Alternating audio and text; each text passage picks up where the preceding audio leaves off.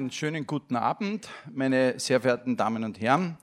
Frau Doktorin Plasnik, es ist eine alte Tradition bei diesem Dialogforum, dass ich noch einmal eine Vorstellung Ihrer Person mache. Das ist immer so ein Anliegen von mir, noch einmal das, was mir so äh, aufgefallen ist, von meinen Gästen kurz zu präsentieren. Schon erwähnt worden ist, dass Sie Rechtswissenschaften studiert haben an der Uni Wien, aber noch nicht erwähnt worden ist, dass Sie Europarecht am College in, of Europe in Brügge auch studiert haben und dann danach, das war so 1980, in die österreichischen diplomatischen Dienst eingetreten sind, wo sie irgendwann dann auf für sie ähm, so interessante Politikerinnen und Politiker getroffen sind, dass sie sich entschieden haben, Herrn Dr. Wolfgang Schüssel sein Kabinett zu leiten. Äh, für sechs Jahre lang Kabinettschefin des damaligen Vizekanzlers Dr. Wolfgang Schüssel.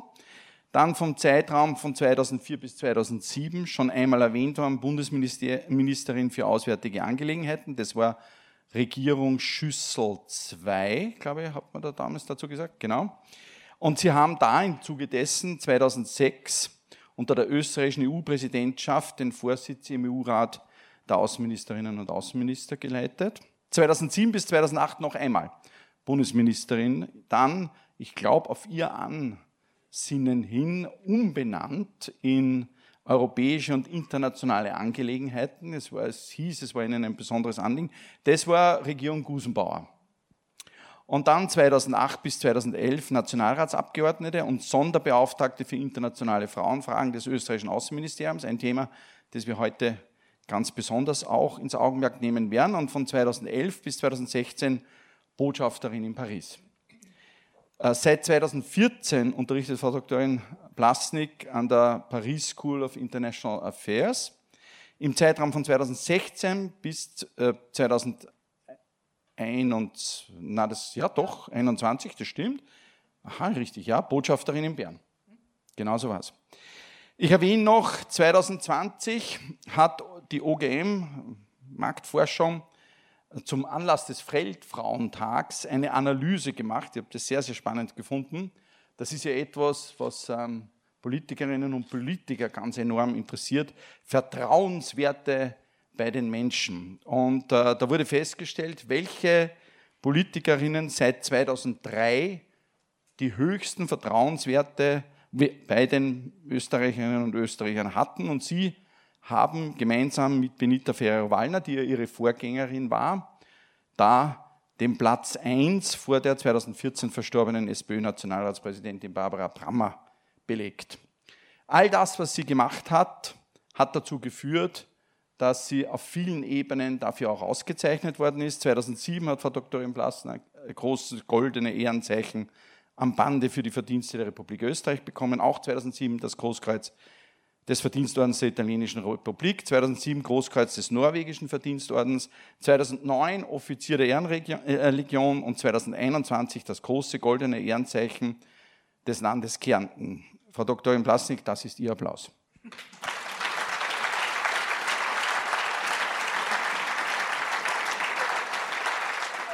Es freut uns ganz, ganz besonders, aber ich steige vielleicht einmal auch mit der Frage ein, eine Europäerin, eine Österreicherin, eine Kärntnerin hier sitzen zu haben. Was ist so das Erste, wenn Sie denken über sich selbst, was Sie sind? Europäerin, Österreicherin, Kärntnerin? Das, Toll, das Tolle ist, dass ich eigentlich alles äh, gleichzeitig sein kann und darf. Und äh, das dürfen wir alle im Übrigen. Äh, das ist ein Privileg, das nicht alle Generationen vor uns hatten, eigentlich keine Generation vor uns. Und das müssen wir uns auch immer wieder bewusst machen. Sie haben damals von äh, Ihrer Vorgängerin Regierungsarbeit übernommen zu einem Zeitpunkt, wo die Sanktionen vorbei waren und die Menschen diese Interaktion Österreich-EU, wie soll ich sagen, besonders gesehen haben, sage ich jetzt einmal charmant. Wie sehen Sie denn das heute? Wie glauben Sie denn, dass die Österreicherinnen und Österreicher die Europäische Union sehen? Vielleicht auch im Vergleich zu damals. Nicht so schlecht. Nicht so schlecht? Äh, nicht so schlecht, denn das Interessante ist, dass das Meinungsbild über die Jahre sehr stabil geblieben ist. Äh, es hat immer wieder kurze Auf- und Abreger gegeben, aber die haben das grundsätzliche Bild nicht wirklich beeinträchtigt. Aber ist das ähm, schon eine ähm, gute Nachricht? Ich finde schon. Ähm, okay. Denn die Europäische Union ist ein sehr anspruchsvolles Unterfangen. Aber ich glaube, ja. wir haben eine schlechte Meinung. Also, äh, na, ich glaube, dass wir da uns selber Unrecht tun. Wir sind nämlich ziemlich rationale Leute und wir wissen schon, wo unser Vorteil ist. Wir meckern gern, wir beschweren uns gern, wir teufeln ab gegen diesen oder jenen und natürlich gegen die Europäische Union. Das ist leicht.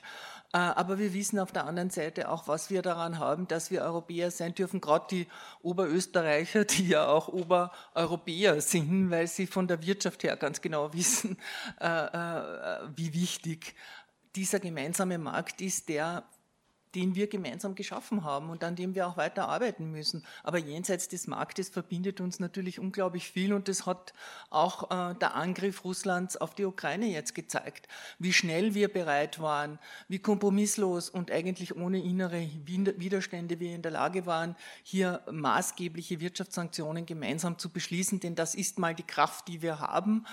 Ähm, das ist schon bemerkenswert mhm. und ich glaube, dass wir das auch zur Kenntnis nehmen sollten und uns nicht selbst verschweigen, sozusagen.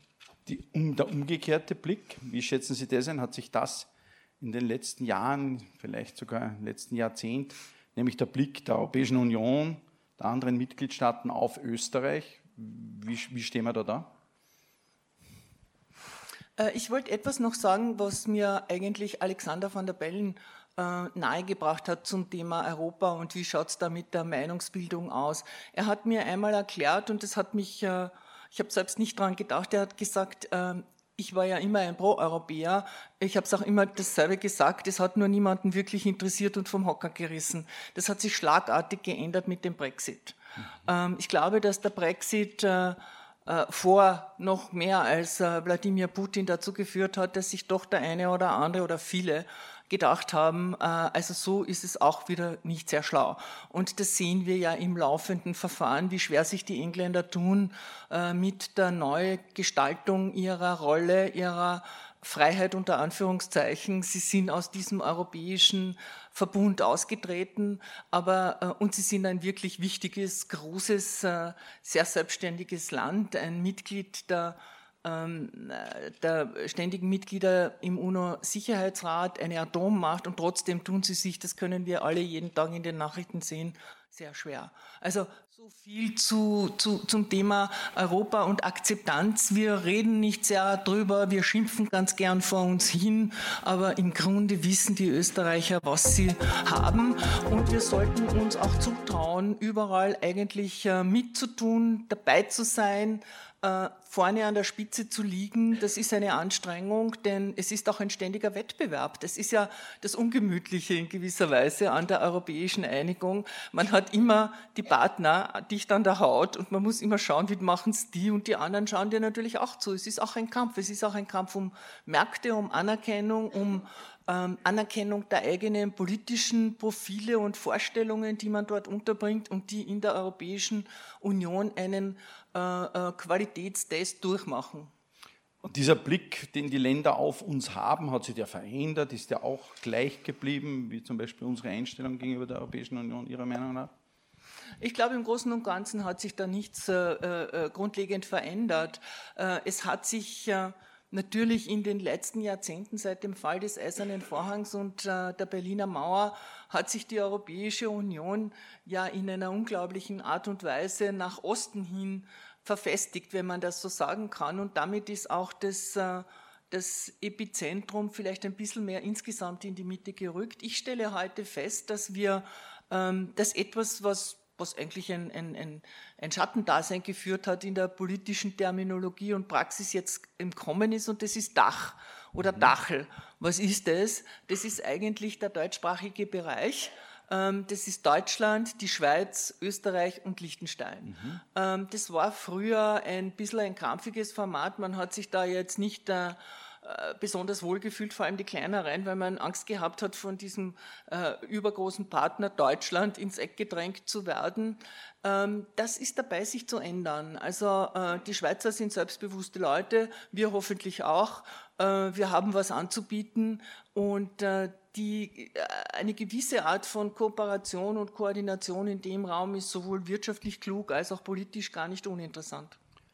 Nun weiß ich schon, in all Ihren Funktionen könnten Sie sozusagen über die Verhältnismäßigkeit zwischen allen Ländern in Bezug zu Österreich sprechen, aber diese zwei besonderen, nämlich Frankreich und Schweiz, in den letzten Jahren so viel Zeit dort verbracht. Vielleicht einmal einen Blick darauf. Was ist der Unterschied bei den Herausforderungen, politisch, wirtschaftlich, gesellschaftlich, zwischen Frankreich und Österreich? Wie würden Sie das einschätzen?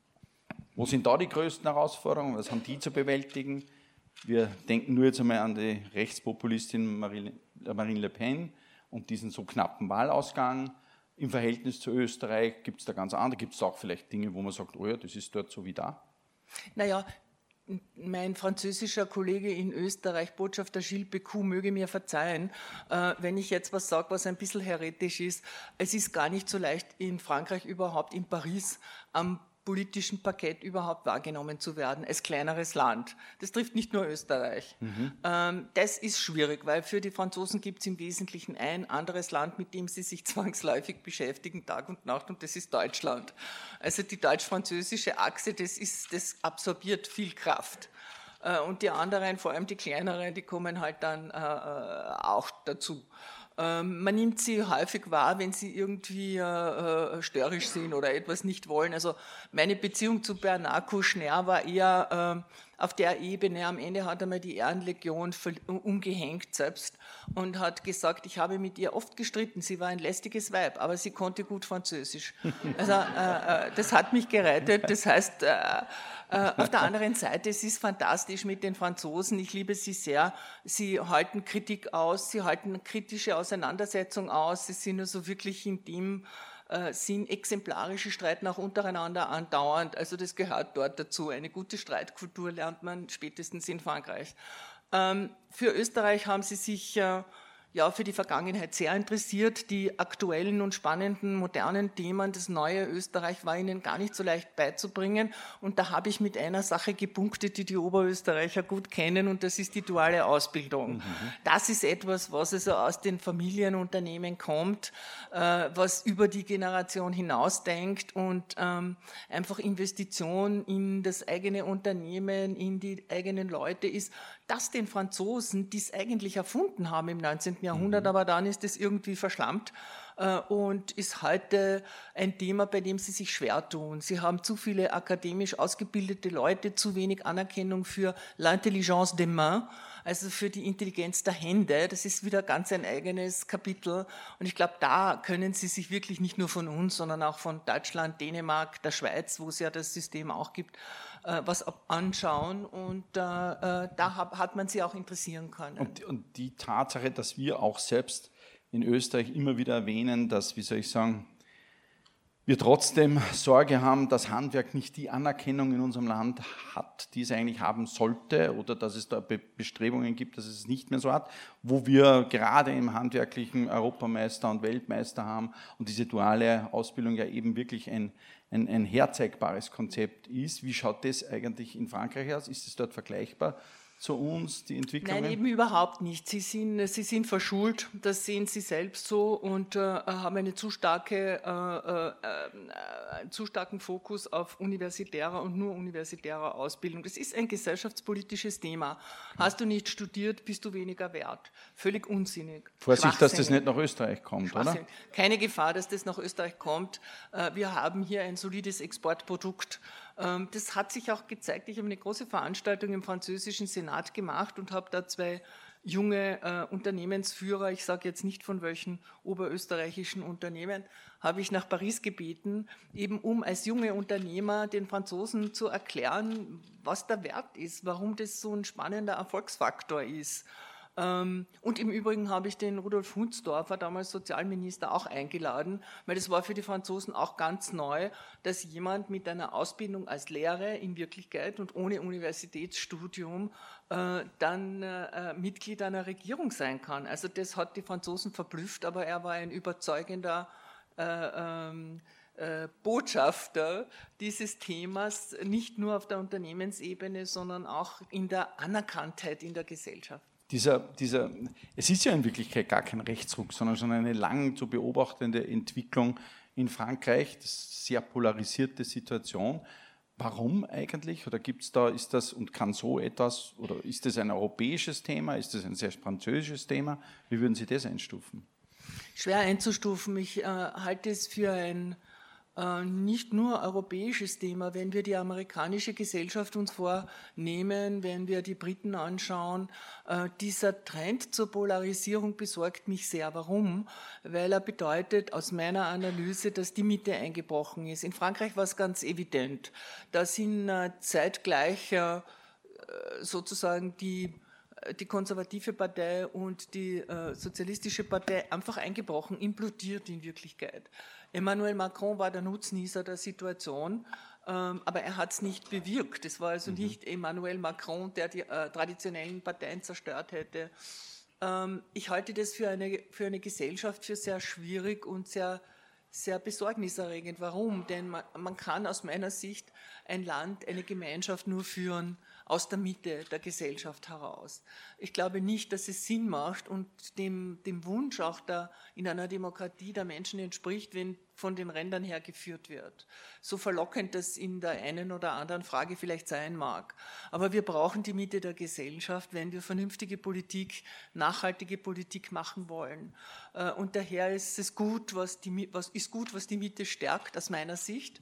Ähm, das ist natürlich gegenzurechnen mit der Notwendigkeit an Dramatik äh, und Wettbewerb in der Politik, denn äh, sonst enden wir im Einheitsbrei. Wenn wir ringen wollen um die beste Lösung, dann brauchen wir unterschiedliche Konzepte. Ähm, aber es darf daraus keine Polarisierung werden. Es sollte daraus keine Polarisierung werden. Jetzt gibt es Bücher und Analysen darüber, warum diese Polarisierung stattfindet, die ja zum Teil grotesk ist. Du hast Gesellschaften, die sind von oben bis unten Entschuldigung, praktisch ähm, 50 Prozent gespalten. Wie kann es das geben? Wie kann es das geben in einem Land wie in Amerika zum Beispiel? Oder wie kann es das in unseren Gesellschaften auch in Europa geben? Äh, ich glaube, darüber müssten wir wirklich nachdenken und da brauchen wir mehr Engagement und auch Bekenntnis zur Mitte. Das ist sehr unmodisch, was ich jetzt sage. Kann aber in der Mitte sein, weil es klingt irgendwie fad und äh, kompromisslerisch und nicht festgelegt. Ich habe einmal ein Buch geschrieben gegen den Durchschnitt, aber das ist nicht die Mitte. Das ist, da muss man immer vorsichtig sein. Das ist, also, was Sie meinen, ist ja was anderes. Ich habe mich gegen was anderes. Aber was ich schon sage, sehen Sie da in Österreich ähnlich, dass uns die Mitte, also wenn ich schon, wenn ich den Ball, ist das eine ähnliche Situation auch schon, dass man schon sagen muss, es gibt schon Hinweise, dass die Mitte hier auch an Kraft verliert? Naja, es kommt immer darauf an, wie man es definiert. Ich glaube, dass wir an sich ein ganz gut aufgestelltes Parteiensystem haben, das auch äh, Veränderung erlaubt äh, und das äh, sozusagen Ausleben von Möglichkeiten, die in der Demokratie vorgesehen sind. Wir haben im Vergleich zu anderen Ländern eigentlich ein mittlerweile solid etabliertes Parteienspektrum, wo verschiedene Gruppen sich wiederfinden. Mhm. Ähm, dass diejenigen, die sich als die bisher staatstragenden Parteien verstanden haben über Jahrzehnte, natürlich Druck haben, liegt liegt in der Natur der Sache, aber das ist per se kein schlechte, keine schlechte Erscheinung. Wir müssen äh, um Demokratie kämpfen. Äh, Frank-Walter Steinmeier, äh, der deutsche Präsident, sagt in einer bemerkenswerten Rede vom 28. Oktober, ähm, sagt er, Demokratie gehört zur kritischen Infrastruktur eines Staates. Finde ich eine erstklassige Beschreibung. Sie bedarf daher der besonderen Aufmerksamkeit und auch des besonderen Schutzes. Und des besonderen Engagements natürlich. Absolut. Der Unterschied Österreich-Schweiz, ich sage Ihnen, mein persönlicher Zugang war, dass ich ja zehn Jahre lang im Rat für Forschung und Technologieentwicklung in Österreich tätig war. Der Hannes Anders hat den geleitet, die letzten fünf Jahre durfte ich sein Stellvertreter sein und wir haben die Schweiz versucht zu verstehen. Und zwar aus einem ganz einfachen Grund, weil ähm, die Schweiz als ein Land, das uns in vielen Bereichen sehr ähnlich ist, äh, über viele Jahre und jetzt schon oft bei den internationalen Rankings, wenn es um Innovation geht, also äh, und zwar in dem gesamten Bereich von Input und Output, Platz 1 der Welt belegt hat, immer wieder und immer wieder. Also wirklich das innovationsstärkste Land gerankt worden ist. Österreich zu dieser Gruppe der Innovation Leader nicht gehört. Wir sind äh, zwar schon knapp mhm. dran und wir werden besser, so ist es nicht, aber wir wollten natürlich immer wissen, was ist da in der Schweiz, warum die so forschungs- und innovationsstark sind. Jetzt muss man dem auch noch etwas hinzufügen. Wir haben in den letzten Befragungen in Österreich leider festgestellt, dass die Wissenschaft hier sehr skeptisch gesehen wird und dass über 50 Prozent der Menschen, die befragt worden sind in unserem Land, auf die Frage, spielt Wissenschaft für ihr Leben eine Rolle? Also es sind Menschen, die gehen zum Arzt, die haben ein Handy und die haben darauf gesagt, wüsste ich jetzt nicht wo. Was macht da die Schweiz so besonders richtig, wenn es um das geht? Sie haben da als Diplomatin so viele Jahre sich das anschauen können. Wo ist da der Unterschied? Naja, genau diese Frage, Herr Professor, hat mich umgetrieben als Botschafterin von Sekunde 1, äh, weil das war meine Einstandsfrage, mit der bin ich durchs Land gezogen und habe mich überall vorgestellt und habe gesagt, jetzt möchte ich ein Geheim, ich bin ein Spion, ich komme aus Österreich, aus dem Nachbarland äh, und ich möchte Sie ausspionieren, sagen Sie mir, was ist das Geheimnis Ihrer Innovationskraft? Und habe genau auf diese Statistiken, die kränkenderweise noch dazu von der EU gemacht werden, ja, und wo wir aus Gründen der Selbstgeißelung die Schweiz mit einbeziehen, und sie ist immer der Renner und immer an erster Stelle. Also ich habe da auch eine nachbarschaftliche äh, äh Neid. Äh, Grünheit erlebt, muss ich sagen, und mir gedacht, es kann ja nicht sein, dass wir so viel blöder sind. Äh, sind wir auch nicht die Antworten, die ich bekommen habe, waren immer wieder überraschend und immer wieder äh, äh, faszinierend, weil sie ja auch viel über das Selbstbild der Schweizer sagen. Wobei die Schweizer ja auch schon eine Übertreibung ist, brauche ich mhm. Ihnen nicht sagen. Äh, die äh, Französisch-Schweizer, die Italienisch-Schweizer, die Deutsch-Schweizer, das sind sehr unterschiedliche äh, Volksstämme, würde ich jetzt mal sagen. Und äh, daher kriegt man auch entsprechend unterschiedliche Antworten, wobei eines der Erfolgsgeheimnisse schon ist, wie die überhaupt zusammenhalten. Mhm. Dass es die Schweiz gibt. Die Schweiz ist eine reine Willensnation. Die hat keine gemeinsame Sprache, die hat keine gemeinsame, äh, eigentlich von der Geografie, ja, in der Mitte sind die Berge und im Westen auch, aber also äh, eine reine Willensnation, die eigentlich äh, sich versteht als nicht zugehörig zu den anderen. Das macht die Problematik der Schweiz in der Europafrage aus, endlos äh, äh, irritierend für die Europäer, endlos irritierend für die Europafreunde in der Schweiz äh, äh und ein endloses Thema, das so im Kreis herumwandert und zu keinem, äh, äh, zu keinem Ergebnis kommt. Ähm, obwohl die Schweiz eigentlich das europäischste aller Länder ist, denn diese verschiedenen Mechanismen des dauernden Ausgleichs, mhm. das ist ja eigentlich in der Schweiz erfunden. Geht natürlich auch sehr viel besser, wenn du viel Geld hast. Also für Reiche ist Föderalismus leichter als für nicht so Reiche, würde ich mal sagen.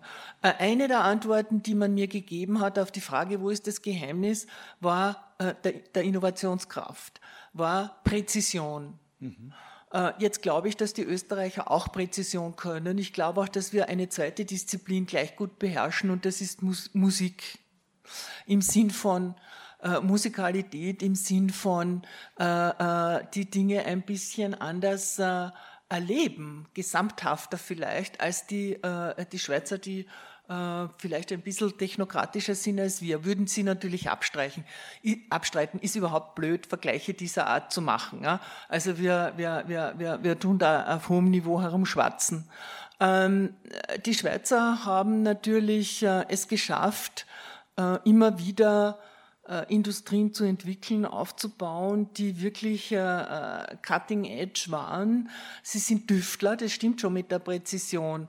Also aus der lahmenden Schweizer Uhrenindustrie wurde zu einem bestimmten Zeitpunkt mit ambitionierten Medizinern die, äh, äh die MedTech-Industrie, die eine große Rolle spielt, also zum Beispiel diese äh, Implantate, die äh, Straumann-Implantate, die da irgendwie als die weltbesten gilt, die kommen direkt aus der aus der Uhrenindustrie, weil die dort irgendwann einmal, die haben dieses Feingefühl, diese kleinen Lösungen da zu erarbeiten, ist ein riesen, Riesending inzwischen geworden. Also das wäre ein Beispiel. Was Sie haben, was ich Ihnen sehr neidig bin, muss ich jetzt sagen, Ihnen als Universitätsprofessor, die ETH und die EPFL.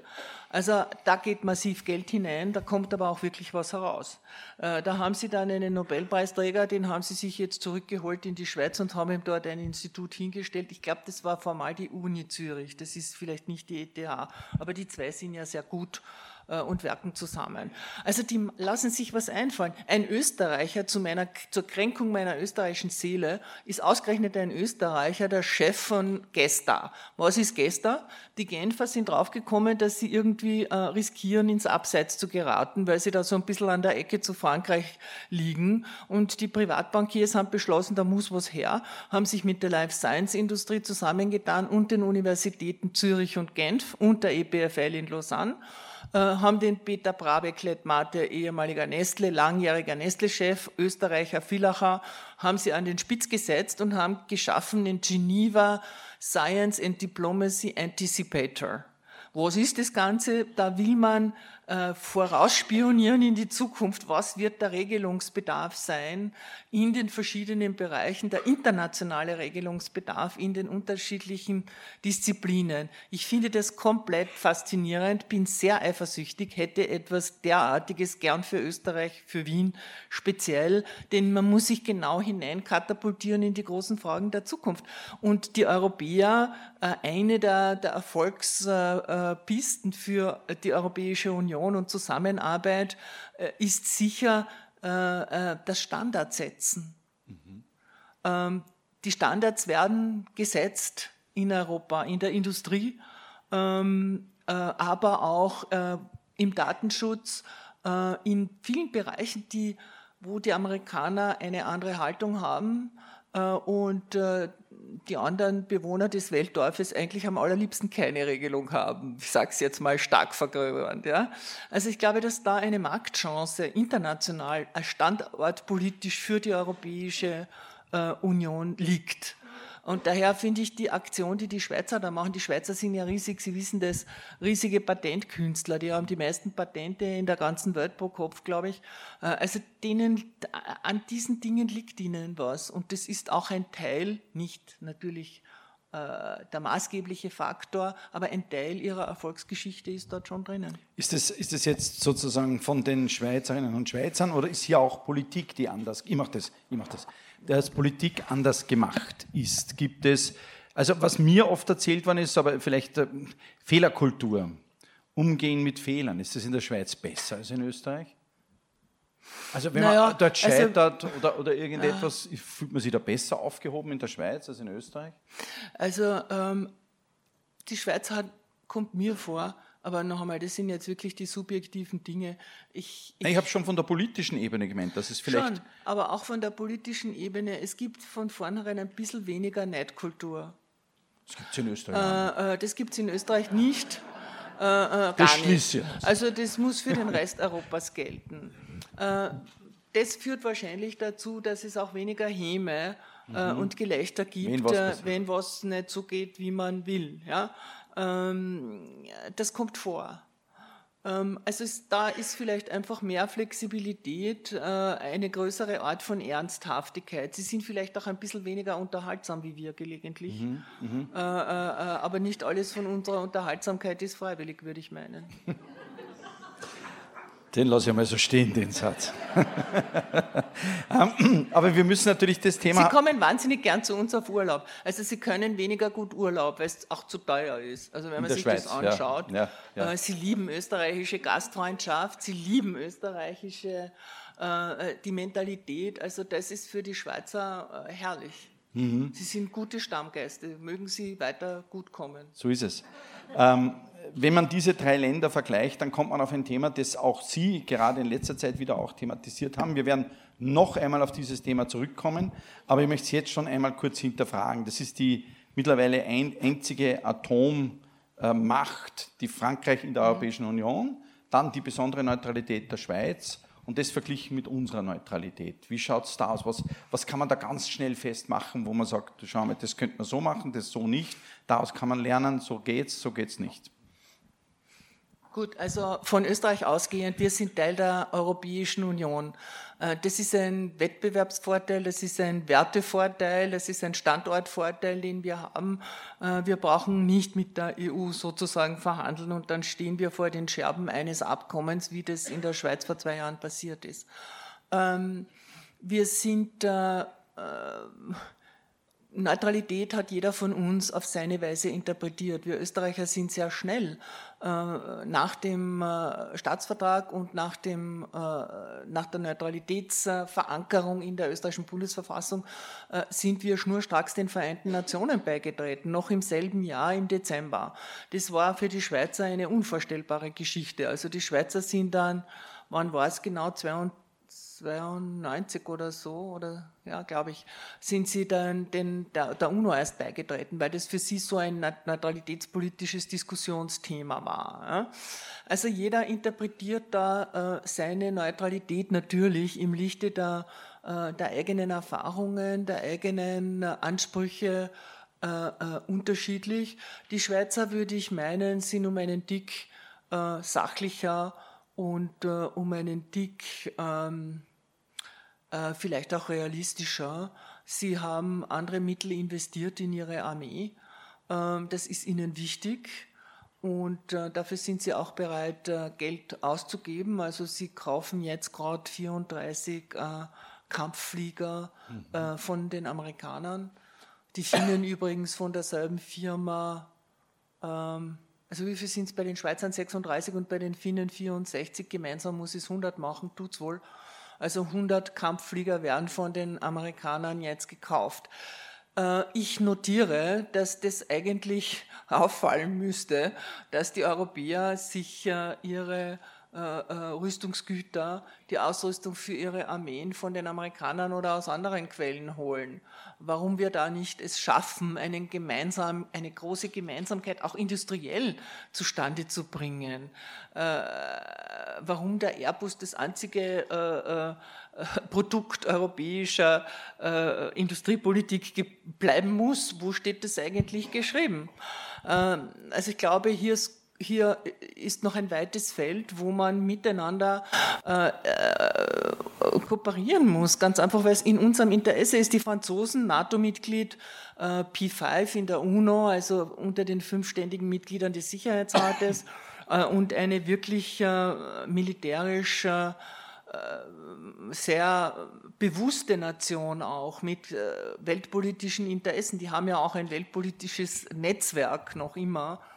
Ähm, die sind NATO-Mitglied, die sind äh, auch nicht ganz leicht in der europäischen Verteidigung. Die Amerikaner wollen davon gar nichts wissen, kann man sich aber ausrechnen, warum. Ob das immer zu unseren Gunsten mhm. ist, frage ich jetzt einmal und lasse das Fragezeichen in der Luft stehen. Ähm, also das zeigt schon ein bisschen die Schwierigkeit. Die Schweizer, die mit der Europäischen Union nicht einmal im Wirtschaftlichen einen Rahmenvertrag schließen wollen. Auf der anderen Seite aber mit der NATO relativ äh, direkt kooperieren, was die Ausbildung und die Interoperabilität ihres militärischen Materials äh, äh, bedingt. Die Franzosen, die immer so eine Eigenrolle gespielt haben oder sich herausgenommen haben innerhalb der NATO, da sind sie allen anderen wahnsinnig auf die Nerven gegangen. Mittlerweile ist die NATO ein bisschen leiser geworden und die Franzosen etwas mehr NATO-affin, auch natürlich eine der, der Zusammenhänge mit Brexit. Ähm, und alle gemeinsam müssen wir erkennen, wenn wir die strategische Autonomie für Europa anstreben, und das ist ein erklärtes französisches Ziel, das ich auch für sehr sinnvoll halte, weil ich dafür bin, dass man selbst über sich und seine Zukunft bestimmt. Das ist ja nicht weiter begründungspflichtig und das können wir im Moment nicht. Wir haben gesehen, die äh, Aggression Russlands gegen die Ukraine hat uns unsere eigene Verletzlichkeit ganz, ganz dramatisch vor Augen geführt. Nicht nur sicherheitspolitisch, sondern auch sicherheitspolitisch, nicht nur militärisch, sondern auch sicherheitspolitisch im breiteren Bereich. Äh, wir müssten eigentlich einmal ein Inventar unserer Abhängigkeiten erstellen. Äh, äh, ich glaube, das wäre eine gute Aufgabe, dass man mal schonungslos auch nach Covid nach der Covid-Erfahrung, nach der Pandemie-Erfahrung einmal sich genau anschaut, wo sind wir eigentlich abhängig, ohne dass es uns bewusst ist. Wie können wir das wieder zurückführen? Wie können wir das ändern? Äh, wir haben das mit den Lieferketten gesehen, die plötzlich problematisch wurden oder noch immer sind. Und sich, das, das zieht sich ja dahin. Das ist ja nicht mit einem Tag erledigt. Ähm, also ich glaube, Europa würde gut daran tun, äh, in, in, in, in die Richtung der strategischen, der angestrebten strategischen Autonomie, der Selbstständigkeit, äh, seine Abhängigkeiten genau zu analysieren und zu sagen, puh, äh, das äh, müssen wir ändern. Die Frage der Neutralität in Österreich speziell, wo soll es hingehen?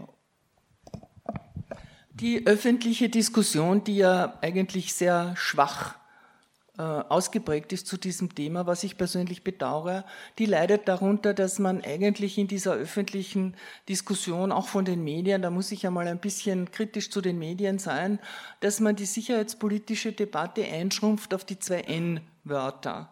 NATO oder Neutralität. Ähm, das ist eine vollkommen unnötige und unzulässige Polarisierung, die der Debatte nichts Gutes tut. Denn äh, wenn man sich für einen vernünftigen Blick auf die, Europä auf die eigene österreichische Sicherheitspolitik ausspricht, dann wird man sofort verdächtigt, dass man der NATO beitreten will. Erstens, und wenn es so wäre, äh, und zweitens stimmt es auch nicht. Äh, ich äh, bin genauso ein Liebhaber der österreichischen Neutralität wie Sie und alle hier im Raum. Das wissen wir aus der Statistik.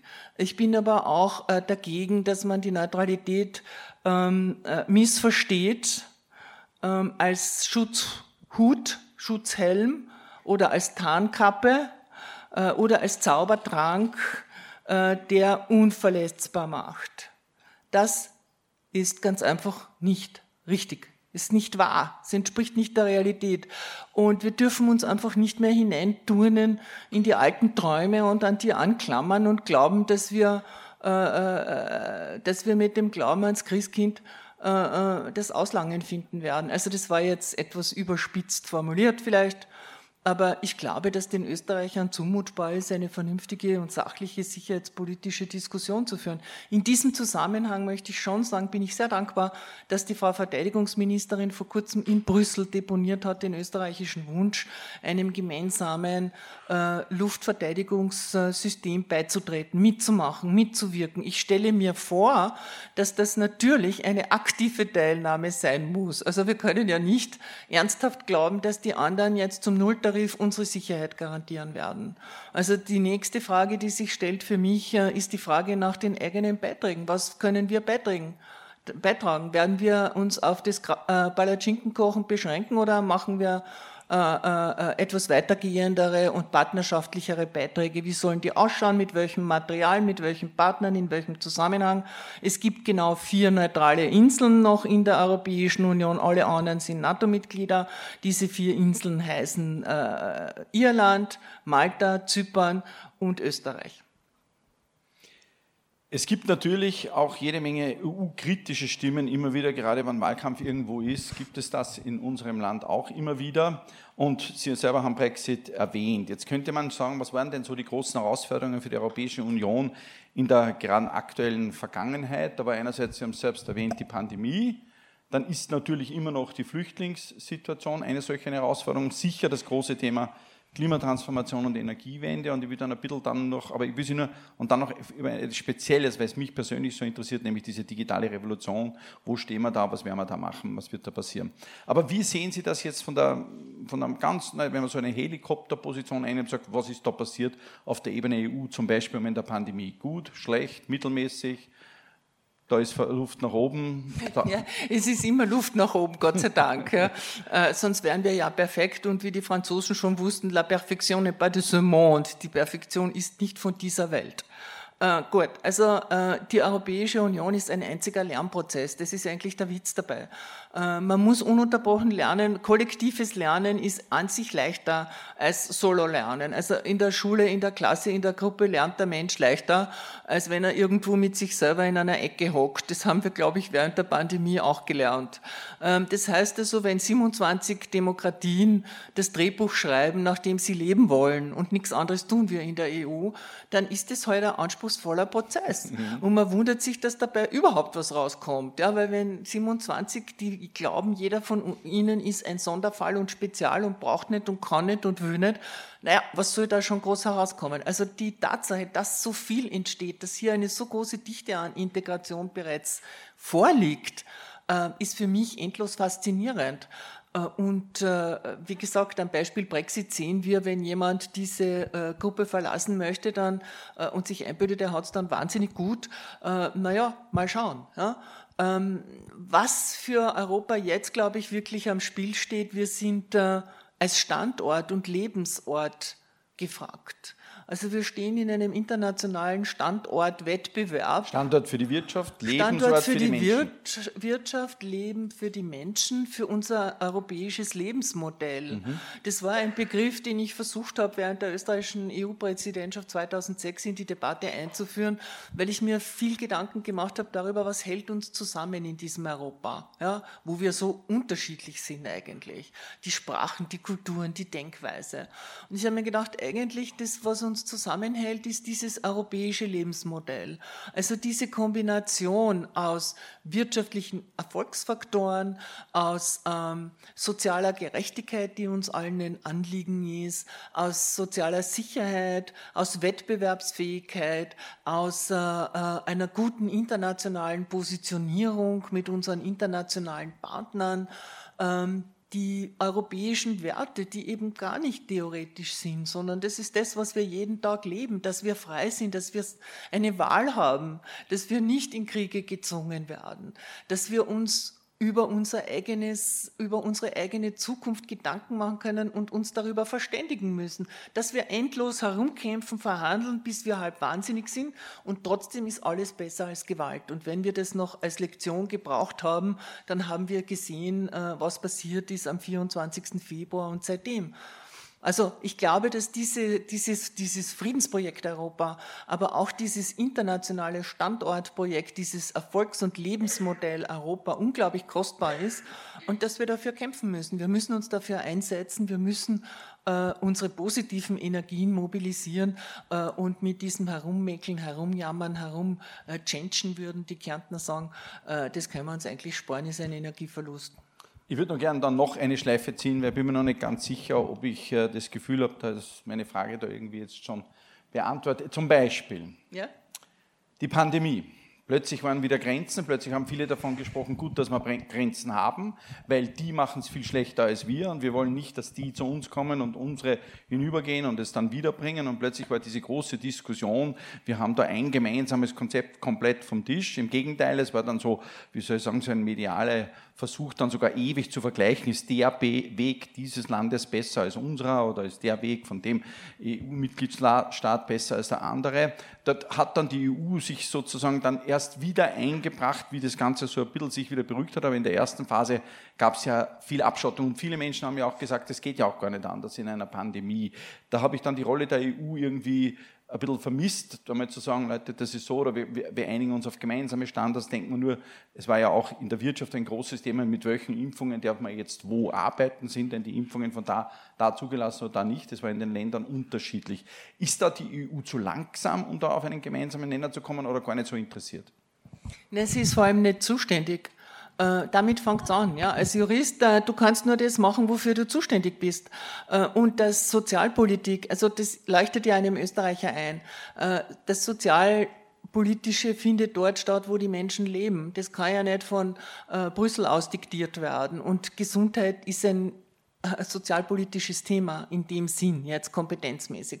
Das heißt, die Europäische Union hat ja da nur in marginalen Nebenbereichen überhaupt eine formelle Kompetenz. Und glauben Sie mir, die 27 Mitgliedstaaten wachen sehr, sehr eifersüchtig darüber, mhm. dass die EU-Kommission sich da nicht irgendwelche Kompetenzen äh, unter den Nagel reißt, die ihr nicht zukommen. Also da gibt es dann gleich großes Geheul und Geschreie.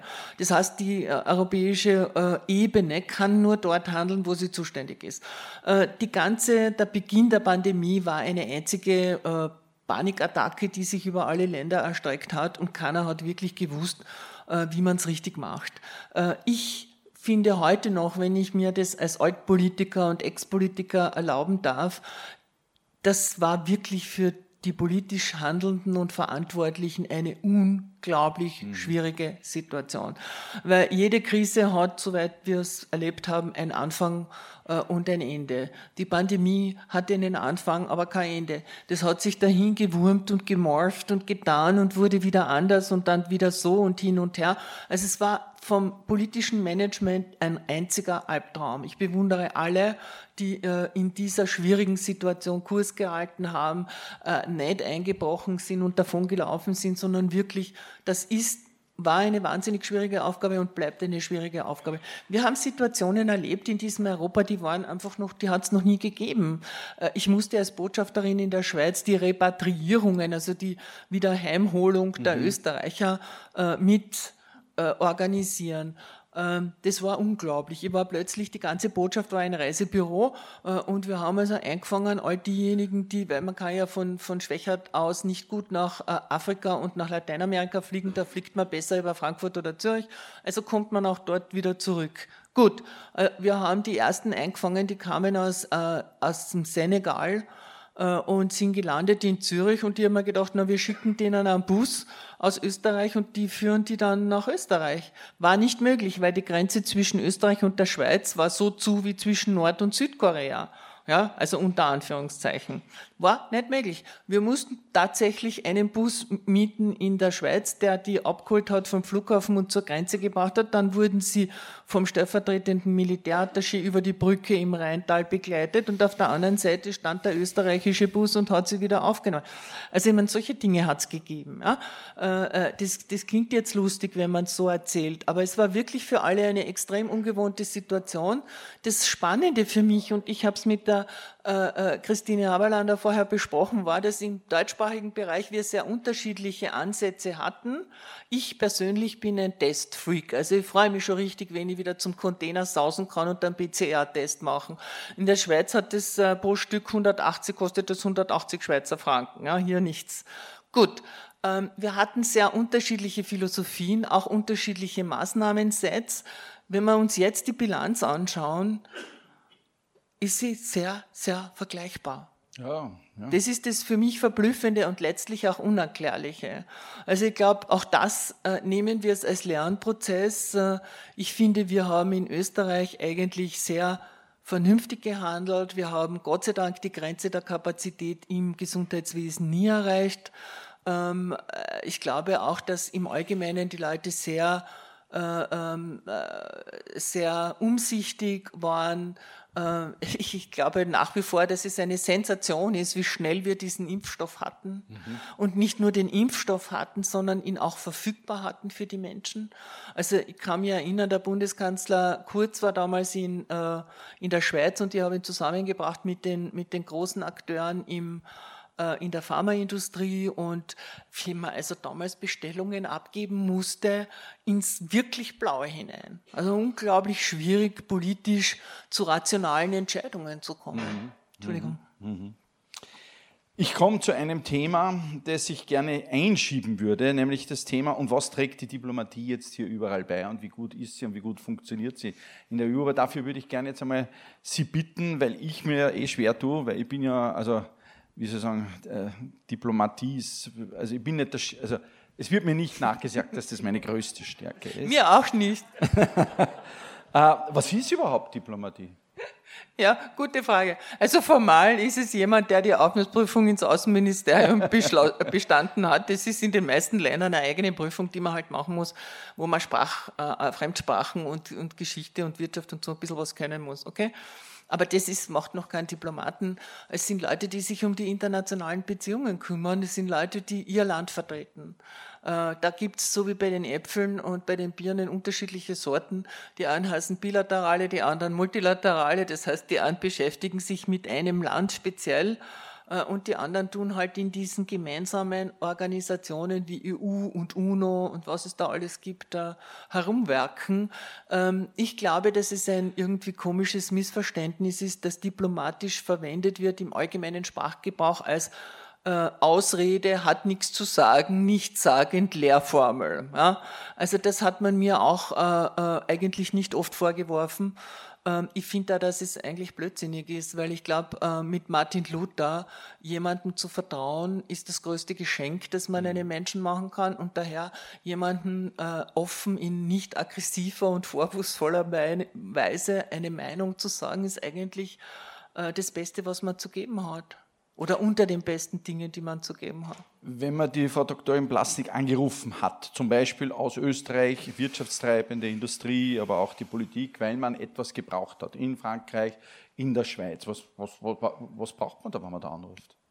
Das wenn man die Diplomatie anruft. Welche Instrumente kann man da dann einsetzen? Was, welche Herangehensweisen oder äh, was weiß ich, stellen wir den vor oder hast du die Nummer von dem oder treffen wir uns oder kann man oder kannst du dort das und das machen? Wie, hey, wie?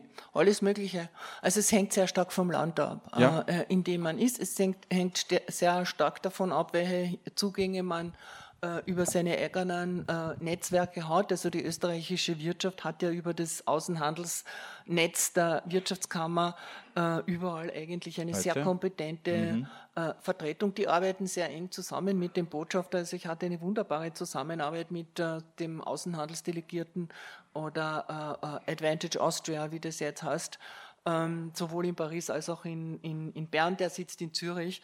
Äh, also das sind die Leute, die äh, mit den Alltagsthemen der äh, Unternehmen sich beschäftigen, ähm, die aber auch sehr viel wissen über das System des jeweiligen mhm. Landes und wo du deine Kontakte haben genau. musst. Es kommt natürlich immer wieder vor, und das gehört einfach zur Aufgabe des Botschafters, äh, dass du in bestimmten Situationen halt im Gastland äh, auf bestimmte Sachen aufmerksam machst, dass du dir dort jemanden suchst, mit dem du das besprichst und äh, dir Rat holst oder im Interesse des Heimatlandes. Natürlich, ja, natürlich, ja, natürlich. Also das gehört einfach zum normalen Betrieb dazu, ganz genau wie äh, Österreicher, die ihre Anliegen haben, die ihre verschiedensten, man ist ja dort vom, vom, vom Bezirksamt bis zum äh, Bundespräsident sozusagen die ganze äh, äh Bandbreite der österreichischen äh, Verwaltung und Regierung, die repräsentiert man und als solcher ist man im dauernden Austausch mit dem äh, mit dem Empfängerland, äh, natürlich auch dort mit der Wirtschaft und den, und den maßgeblichen Leuten in der Wirtschaft. Networking, ist das Wort Lobbying noch irgendwie da richtig einsetzbar ja, oder ist das schon etwas, wo man sagt, um Gottes Willen, das, das hat so eine, so eine äh, extrem negative Konnotation, die habe ich eigentlich als Botschafter nicht erlebt, außer es wird von außen irgendwie hineingetragen. Ähm, aber dass man seine Interessen, die, die, Interessen seines Landes vertritt. Und auch lobbyiert äh, dafür. Äh, und dass man sich dafür einsetzt und dass man sich nichts gefallen lässt. Äh, äh, das gehört zum Normalbetrieb und das wundert auch niemanden. Dass man da auch unterschiedlicher Meinung sein kann, ja, auch politisch, äh, dass einem die eine Regierung besser gefällt als die andere. Na gut, darüber wird man öffentlich auch diskutieren können, ist ja nichts dabei. Halt mal aus. Und äh, können Sie sich an irgendwas erinnern, wo Sie sagen, alle Instrumente, die ich zur Verfügung hatte, völlig sinnlos, das hat mit aller Diplomatie nicht geklappt? Irgendwas, wo Sie das Gefühl gehabt hätten, da hätten Sie gern mehr erreicht, ob es Außenpolitik, vielleicht noch als Politikerin, aber auch in der Diplomatie in Frankreich, naja. in der Schweiz? Na, äh, eigentlich überhaupt eigentlich nicht. Äh, äh, was ich im Außenministerium, was mir leid tut, dass ich im Außenministerium nicht geschafft habe, das sind ein paar Dinge schon, die mir leid tun. Also ich habe gedacht, das Thema Frauen im internationalen äh, Bereich, Frauen im Weltdorf, ist ein Thema, das jetzt etabliert ist im Außenministerium und das nie wieder weggehen wird. Habe ich so meine Zweifel. Äh, und äh, was natürlich, wo die Diplomatie an sich, aber jetzt nicht speziell die österreichische, sondern die Diplomatie an sich an die Grenze kommt, ist bei Gewalt. Mhm. Äh, du kannst, wir sehen es mit der russischen Aggression, du kannst nicht den Gewalttäter durch Beschwichtigung, Beredung, Überredung dazu bringen, dass er aufhört. Ich verwende in diesem Fall ganz gern ein, äh, das, die, die Analogie, das praktische Beispiel eines Gewalttäters in, in, in unser aller Lebensbereich. Wenn da jemand ist, äh, der ihnen nach dem Leben trachtet. Und das hat Wladimir Putin ja kundgetan in seinem Artikel, den er da mhm. veröffentlicht mhm. hat, ein Jahr mhm. äh, äh, vorher schon. Also wo er die Einheit von Russen und Ukrainern beschreibt und sagt, die haben keine, kein Recht auf eine eigene Identität. Also mehr kannst du einem anderen Menschen oder einem, einem Staat nicht absprechen als das. Also wenn das im persönlichen Umfeld passiert, wenn der Gewalttäter sie anfällt, äh, äh, wenn ich dann komme und sage, naja, also was was Gewalttäter, äh, sei so gut und äh, du kannst dir jetzt da einen, einen Fuß nehmen und da vielleicht noch ein Bein von dem äh, Professor Hengstschläger, aber dann bitte gib Ruhe, ja? Dann hör auf. Ja, äh, so kommt mir die Argumentation, die wir jetzt immer wieder erleben. Äh, äh, Entschuldigung für das brutale Beispiel. Nein, nein, aber, so aber Sie würden sich im Zweifelsfall ja einsetzen. Natürlich würde ich. Ja. Das wollte ich nur jetzt zur Berührung noch klären. Aber ich hoffe, wir würden das alle tun. Ja, ja eben. Ja, ja. Ich versuche das, versuch das Beispiel schon nicht ganz ohne Hinterlist rüberzubringen, weil, weil es zeigt einfach, dass bei Gewalt äh, das mit der Diplomatie äh, in die Wand rennt. Ja? Das, man, man, man, man kann erst verhandeln und man kann nur verhandeln, wenn eine Bereitschaft äh, äh, vorhanden ist, auch tatsächlich zu verhandeln. Und die sehe ich im Augenblick im Zusammenhang mit der äh, Russischen Föderation und der hm. Ukraine noch Reden nicht. Wir noch drüber, ja genau. Mhm. Äh, wenn ich das Wort Diplomatie in, in den Mund nehme, da habe ich auch immer, sollen uns mal gleich erklären, woher das kommt oder wieso ich mich da so irre oder vielleicht irre ich mich ja gar nicht, komischerweise diesen Begriff Benehmen auch dabei. Ich habe immer sowas, da, da, da weiß man dann, wie es geht, da weiß man dann auch, wie man sich benimmt, unter welchen Umständen, auch vielleicht einmal unter extremeren Umständen, welche Worte man nicht wählen darf, welche man, und das wäre ja genau mein Thema, und wo man, wo man sozusagen einen Fettnäpfchen trinkt. Wie trainiert man das? Oder ich glaube, man, man sollte sie in die Diplomatische Akademie ehrenhalber aufnehmen. Mich? Ehrenhalber. Ja, ich werde jetzt da einen Antrag stellen, da können Sie das ganz genau Aber lernen. Ist das, ist das ein Blödsinn? Ich war dort nie. Ich weiß nicht, das ist eine romantisierende Vorstellung. Genau, ja.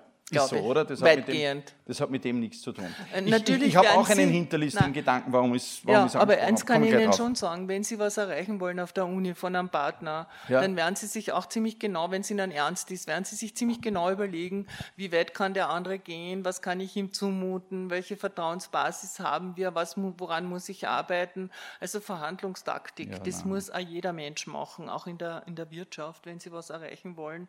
Also das hat mit Diplomatie jetzt, äh, das ist angewandter Hausverstand. Ja. Wobei da, äh, also die Universitäten, also das, da wäre ich jetzt vorsichtig mit so leichten, einfachen Beschreibungen, wenn Sie da ein bisschen reden.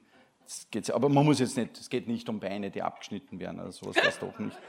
Ähm, warum habe ich es erzählt? Weil ich folgenden Eindruck habe, und Sie müssen mir jetzt sagen, ob ich da falsch liege, dass in Österreich zurzeit der Ton rauer geworden ist, in der Politik rauer geworden ist, zwischen Politik und Medien rauer geworden ist, dass es äh, hier manchmal am Benehmen vielleicht sogar fehlt, das sage ich jetzt einfach so in den Raum. Ich weiß nicht, ob es stimmt, vielleicht sagen Sie, na geht, das ist es nicht. Und dass dieser raue Ton am Ende des Tages aber, wenn es um Lösungen geht, in keinster Art und Weise förderlich ist, nicht unterstützt, sondern eher diese, wir haben es eh schon angesprochen, wir haben ja zwei Entwicklungen zurzeit. Wir haben so ein Biedermeier, das wir aus dem Covid, äh, wie soll ich sagen, distanzieren, mitnehmen jetzt. Die Menschen sind mehr jetzt und man könnte sagen online in ihren in ihren Filterblasen, aber sie sind physisch auch wieder in vielen Filterblasen und treffen sich nicht so, vielleicht wie sie sich treffen sollten. Und dann aber haben wir, haben wir auch diese, diese Polarisierung, die wir jetzt, ich weiß nicht, was, was die Pandemie oder hat die Pandemie hier nur wo drauf gedrückt, damit die Geschwindigkeit zugenommen hat, was eh schon in Entwicklung war, ich weiß es ja nicht. Aber irgendwie stellt man das fest. Und der Ton ist sehr rau. Der Ton vor allem im Internet ist extrem rau, sodass sich die Politik sogar überlegt, hier auch immer wieder sozusagen zurückzuziehen und irgendwelche Dinge zu machen, damit das reguliert wird oder besser reguliert wird. Und ähm, jetzt könnte man sagen, den Menschen fehlt Diplomatie, aber das ist ein Blödsinn, oder was ich jetzt sage. Aber es fehlt doch irgend sowas, dass man sagt, genau das, was Sie sagen an Universitäten, der einzige Platz, wo nie gestritten wird, und das gibt es ja bei uns nicht, aber, aber äh, auch, man könnte ja sagen, warum? Warum schaut sich das nicht ab von diesem, man trifft sich an einer Schnittfläche, diskutiert das in Ruhe aus, unabhängig von den Hintergründen und so weiter. Aber wir entfernen uns doch von dem weg. Ist das, geht ja, zu weit? Ich glaube, das eine hängt vielleicht mit dem anderen zusammen, aber ich habe in dem Zusammenhang auch mehr Fragen als Antworten. Was mir als Bild einfällt, viele von Ihnen kennen, vielleicht waren schon einmal in San Gimignano in Italien. San Gimignano, Traumort, da stehen äh, mindestens ein Dutzend so Türme herum, äh, die keine Fenster haben und von denen man nicht mehr weiß, wozu sie eigentlich historisch gedient haben. Ich glaube, dass wir ein bisschen in einer San Gimignano-Phase sind, in der wir uns in Silos zurückziehen. Diese Silos, äh, warum sage ich Silos? im, im, in, in, das, in den Social Media sagt man eher, äh, ähm, es ist die Bubble. Aber eine Bubble hat eine Membranhaut, die ist leicht durchdringbar. Während das Silo, Siloartige, das ist dann schon aus festerem Material. Ja? Das heißt, wir sind aber eigentlich selber, fühlen uns in unseren Silos eigentlich ziemlich gut. Äh, wir, wir haben am liebsten den Kontakt mit Leuten, die gleich ausschauen, gleich denken, gleich riechen, gleich reden, gleich machen wie wir. Schwierig. Eben. Ähm, Was kann man schwierig. tun? Alle auf die Diplomatische Akademie? Nein, die Diplomatische Akademie ist ein Sonderangebot für Sie, Herr Professor. Ah. Äh, das tun wir jetzt nicht. Ich würde es gerne wem weitergeben. Nein, nein da kommen Sie jetzt so schnell nicht weg. Nein, aber was man schon, ich glaube, es gibt eigentlich ähm, zwei, zwei Worte, die mir in dem Zusammenhang einfallen, weil ich glaube, dass Sie mit Ihrer Beobachtung recht haben. Also wir fühlen uns zu sehr wohl in unseren Kabäuschen, in unseren geistigen. Ähm, und wir, wir, wir sind dann äh, verstört und können mit dem anderen wenig umgehen und werden gleich ausfällig, brutal und persönlich in der Beleidigung. Äh, das heißt, es gibt eigentlich zwei Begriffe, die mir fehlen und die, mir, die ich mir sehr wünschen würde. Der eine Begriff ist Respekt. Ich glaube wirklich, dass man einander respektieren sollte und sich darum bemühen muss. Ich habe auch oft keine Lust, jemanden oder etwas zu respektieren. Ja? Mhm. Äh, und ich bin jemand, der äh, äh, eigentlich Grenzen unter dem Gesichtspunkt sich anschaut, kann man da nicht drüber. Also ich mag nicht Grenzen, ja, ich mag lieber drüber springen. Aber man muss auch lernen, Grenzen zu respektieren im Umgang miteinander ähm, und im Umgang äh, mit Gruppen auch. Das ist nicht immer leicht. Ähm, gibt Gruppen, die mir unsympathisch sind. Ja, da muss ich doppelt kämpfen, um den Respekt aufzubringen, der uns reden, ermöglicht. Reden, reden. Mhm. Natürlich, das Reden, der Austausch, das Zuhören. Mhm. Wir haben eigentlich zwei Ohren, wie die Russen sagen, zwei Ohren und einen Mund, damit wir viel zuhören und wenig reden. Nicht mhm. blöd. Ja? Mhm. Das ist das eine. Und der zweite Begriff, der mir einfällt, ist Ernsthaftigkeit. Ja. Also ich glaube, dass wir einfach viele Scheindebatten führen und so Flachdings herumtun, äh, statt dass wir wirkliche Fragen stellen und dass wir wirklich auch einen Wettbewerb der Ideen und der inhaltlichen, der Lösungsvorschläge machen. Die jungen Leute, schauen wir, was die jungen Leute wollen. Die wollen Lösungen, die wollen das ganze Gequatsche der Alten nicht. Entschuldigung, ich bin ja ein Alter. Also wir müssen wieder zurückfinden, glaube ich, zu einem Ton der Ernsthaftigkeit äh, und des Respekts im Umgang miteinander. Sonst werden wir das, was, was das Gemeinwohl ist, das Gemeinsame, äh, äh, kaputt machen und unseren Sinn auch für Gemeinwohl verlieren. Der Henry Kissinger in seinem letzten Buch sagt, die Universitäten, apropos, die Universitäten äh, bilden keine Menschen mehr aus, die für die Politik gut wären, die das Gemeinwohl in den Vordergrund stellen. Sie bilden nur aus, und ich zitiere, äh, Techniker und Aktivisten. Da müssten jetzt Sie eigentlich einhaken. Na, da das Thema wechseln. ah, Nein, aber vielleicht noch diesen einen Punkt, die Anonymisierung. Ist das ein, ist das ein Riesenthema, was uns Natürlich. passiert ist, weil es nicht die Basis schafft für diese Gespräche ja. oder nicht die gleiche ja. Basis, oder? Das haben wir uns ganz schnell Und du, kann, du hältst das auch als Politiker, glaube ich, heutzutage nicht aus. Ich kann dazu nur wenig sagen, weil ich bin... Äh, äh, äh, das war zu, zu, zur Zeit, wie Sie Außenministerin waren, ja noch nicht... Das gab es schon. Und das ist natürlich die, die Verlockung für die Politiker sehr groß. Warum? Weil sie damit direkt ihre Wähler und ihr Publikum ansprechen können. Ansprechen können. Also sie brauchen nimmer über die Medien und durch die Medien und mit den Journalisten und diese ganzen Dinge. Das äh, kann man eigentlich auf die Seite schieben. Man glaubt dann allerdings fälschlicherweise, wenn man so und so viele Follower hat, dann hat man schon was erreicht. Das glaube ich wieder nicht.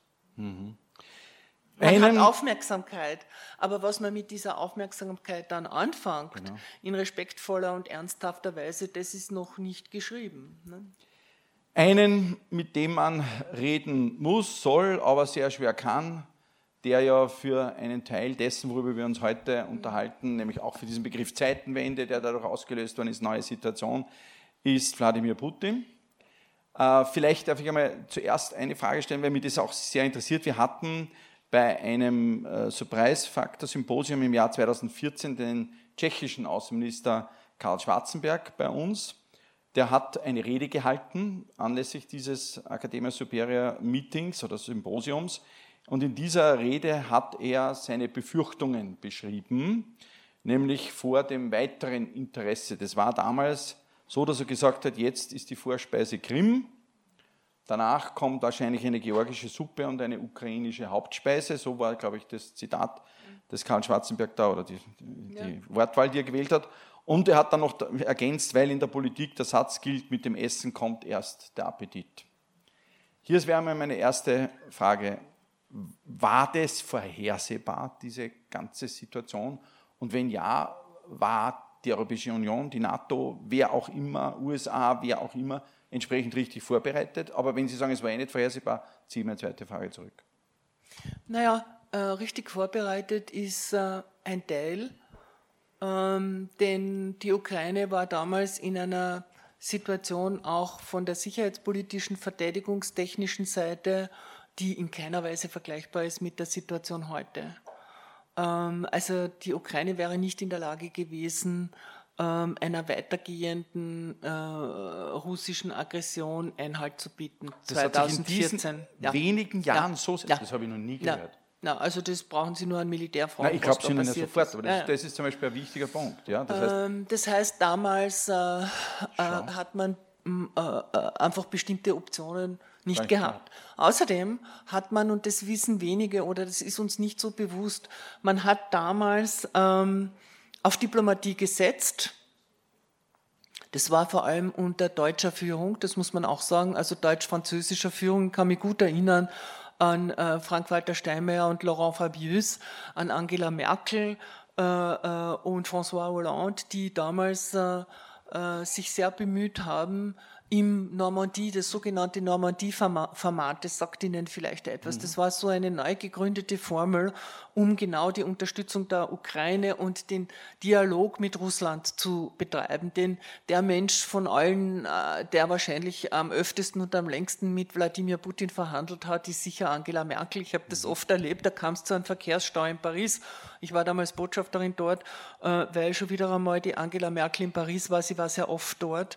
Äh, und dann musste sie telefonieren, fast täglich mit Wladimir Putin im Gefolge dieser 2014er Annexion der Krim. Und da ist der ganze Konvoi mit der Bundeskanzlerin, und das ist ein umfangreiches Ding, äh, zum Stillstand gekommen und damit die Verkehrsabsperrung und damit der Verkehr in Paris. Also ich wusste am Abend, wenn ich mit meiner französischen Kollegin, äh, mit meiner deutschen Kollegin gesprochen habe, dass wieder Angela Merkel mit Wladimir Putin aus Paris oder wo immer sie war, telefoniert hat. Das heißt damals Aber wirklich. Was hat die dem erzählt? Naja, was hat sie versucht? Was hat sie versucht äh, äh, zu erwirken? Was hat die gesagt? Also was war die äh, Idee? Was die, war die Idee, Idee war, äh, dass man eine Regelung für die Ostukraine findet. Ja. Äh, das heißt, die Minsker Vereinbarungen, das ist Ausfluss dieser diplomatischen Bemühungen unter deutscher Schirmherrschaft, wenn man so will. Also da hat Deutschland auch wirklich sein ganzes Gewicht gegenüber Russland eingebracht und auch Frankreich. Man soll ja nicht unterschätzen, wie dicht die Beziehungen Frankreichs zu Russland sind, auch im wirtschaftlichen, im forschungspolitischen politischen. Sehr spannendes Thema. Ähm, also die waren beide dahinter und haben versucht mit, die Russen haben immer gesagt, wir sind keine Konfliktpartei in der Ostukraine ja, äh, und haben daher das immer geschoben auf die beiden äh, äh, sogenannten selbstständigen Republiken Donetsk und Luhansk. Und da, das war auch die Problematik, das war auch in Wirklichkeit der Grund, warum da nichts herauskommen konnte bei diesen gesamten Verhandlungen. Aber da waren verschiedene sehr, sehr namhafte äh, Diplomaten am Werken. Äh, dort war Heidi Dagliavini, die dort ein Jahr lang gewerkt hat. Dann hätte ich das übernehmen sollen. Äh, äh, Habe ich Gott sei Dank nicht können, weil ich nicht Russisch kann. Äh, äh, manchmal kommt sowas vor. Und dann war der österreichische Diplomat Martin Seidig, einer der wirklich erfahrenen Leute in dem Zusammenhang, Botschafter ehemaliger in, äh, in Moskau und in New York. Also da waren wirklich Fachleute am, am, am Werken, die genau versucht haben, eine Verhandlungslösung herbeizuführen äh, die unmöglich war. Und, das darf man auch nicht vergessen, die Europäische Union hat damals das erste Mal Sanktionen gegen äh, Russland verhängt. Äh, und es war ziemlich anstrengend, diese Sanktionen auch aufrechtzuerhalten, weil das natürlich nach einer gewissen Zeit einen Erosionsfaktor hatte. Also das, was Kari Schwarzenberg mit der ihm so eigenen osteuropäischen Sensibilität gespürt hat, ähm, das war schon eine vollkommen richtige Beobachtung. Er war einer, der das sehr ernst genommen hat und es auch artikulieren konnte. Ähm, ich glaube auch, bin überzeugt davon, dass die Franzosen und die Deutschen das verstanden haben, aber die Optionen damals waren halt andere, äh, auch als sie das heute wahrscheinlich sind. Und wenn wir das jetzt retrospektiv betrachten, hätte es da eine Lösung gegeben, wie man das hätte verhindern können zwischen Krim und, und, und dem Angriffskriegsstaat? Was wäre da gewesen? Was hätte man machen können? Was wir, also, oder, oder. Wann genau? Jetzt 2014? Ja, das ist genau die Frage. Wann hätte man denn was machen müssen? Naja, it takes two to tango, wie Ronald Reagan gesagt hat. Also zum Verhandeln brauchst du zwei, mindestens zwei, uh, die wirklich ernsthaft ein Ergebnis erzielen wollten. Das ist bei der Krim nicht gewesen. Das wurde von, da wurde ein Fait accompli geschaffen, genau. das zwar zwar widerrechtlich, unrechtlich, illegal, eine Annexion, ein Landraub mitten in Europa. Da regen wir uns über Landraub in anderen Weltgegenden auf und dann passiert das mitten in Europa. Sowas geht nicht. Äh, das war und ist geblieben unser juristischer Standpunkt. Aber ich habe sehr, sehr viele Leute, zu viele Leute gehört, die dann gesagt haben, auch noch heuer im Frühjahr, naja, also der Herr Putin, dann soll er heute halt die Krim nehmen und dann soll er heute halt den Donbass, so wie das, was ich versucht habe, an Ihrem körperlichen Beispiel ja. darzustellen. Ja, ja. Also also dann haben wir das schon vorgestellt, so. ja. Äh, äh, also, und wir sagen das, ne? wir, wir, ja, wir von außen äh, artikulieren das. Also ähm, das ist schon eine sehr, sehr schwierige Situation. Aber, was kann man da machen? Du hättest damals, hätte man damals, hätte man damals, das ist ja das, was manche argumentieren, hätte man äh, 2008, also jetzt gehen wir noch ja. zurück zum NATO-Gipfel Bukarest 2008. Da war die Frage, wie wird genau das Wording sein von äh, äh, in Hinblick auf die Ukraine, äh, in Hinblick, ich glaube auch Georgien äh, äh, war damals äh, die Frage, wie, wie formulieren wir das. Da waren die Amerikaner eigentlich eher forsch und wollten da ein Datum hineinschreiben und sagen, okay, die wären NATO-Mitglieder und die Europäer, Angela Merkel und äh, äh, der französische Präsident sind da massiv auf die Bremse gestiegen. Ich glaube, das, ja, das war Nicolas Sarkozy. Das hat aber natürlich nicht verhindert, muss man auch sagen, äh, dass dann 2008 äh, die äh, äh, der Konflikt in Georgien ausgebrochen ist, dass die Russen in Georgien einmarschiert sind, wo sie heute noch Abkhazien äh, und Südossetien besetzt halten. Also das ist schon auch eine russische Strategie, äh, Konfliktzonen zu schaffen, damit zu verhindern, dass ein Land seinen inneren Aufbau wirklich auch zügig in, in Angriff nimmt, denn wer investiert in einem gespaltenen, zum Teil besetzten Land? Also das ist schon ein System dahinter. Nein, aber ich, ich frage es noch einmal, noch, vielleicht noch direkter, hätte man denn anstelle von Diplomatie äh, auf die Krim-Annexion anders reagieren müssen oder sollen? Naja, es gibt sonst nichts anderes außer militärische genau. Möglichkeiten. Genau. Das wollen Sie nicht aussprechen. Darum habe ich es auch nicht. Mit einer seltsamen Scheu. Also ich tue es als Diplomat. Ähm, das war also wäre das eine, eine, eine, oder eine andere oder bessere, kann man ja wahrscheinlich gar nicht, was, was ist da schon gut? Mit Sicherheit nicht. Eben. Mit Sicherheit nicht. Das heißt, das war irgendwie alternativlos zu Naja, das ist wieder Ihre akademische Betrachtungsweise. Äh, äh, alternativlos würde ich nicht sagen, aber man hat sich wirklich bemüht. So. Äh, mhm. eine Lösung zu finden. Ja. Äh, dass diese Lösung nicht militärisch sein konnte im Jahr 2014, äh, war, glaube ich, allen Beteiligten klar schrecklich, wie es ist. Ja. ja diesen ja. Dingen ins Gesicht ja. zu sehen.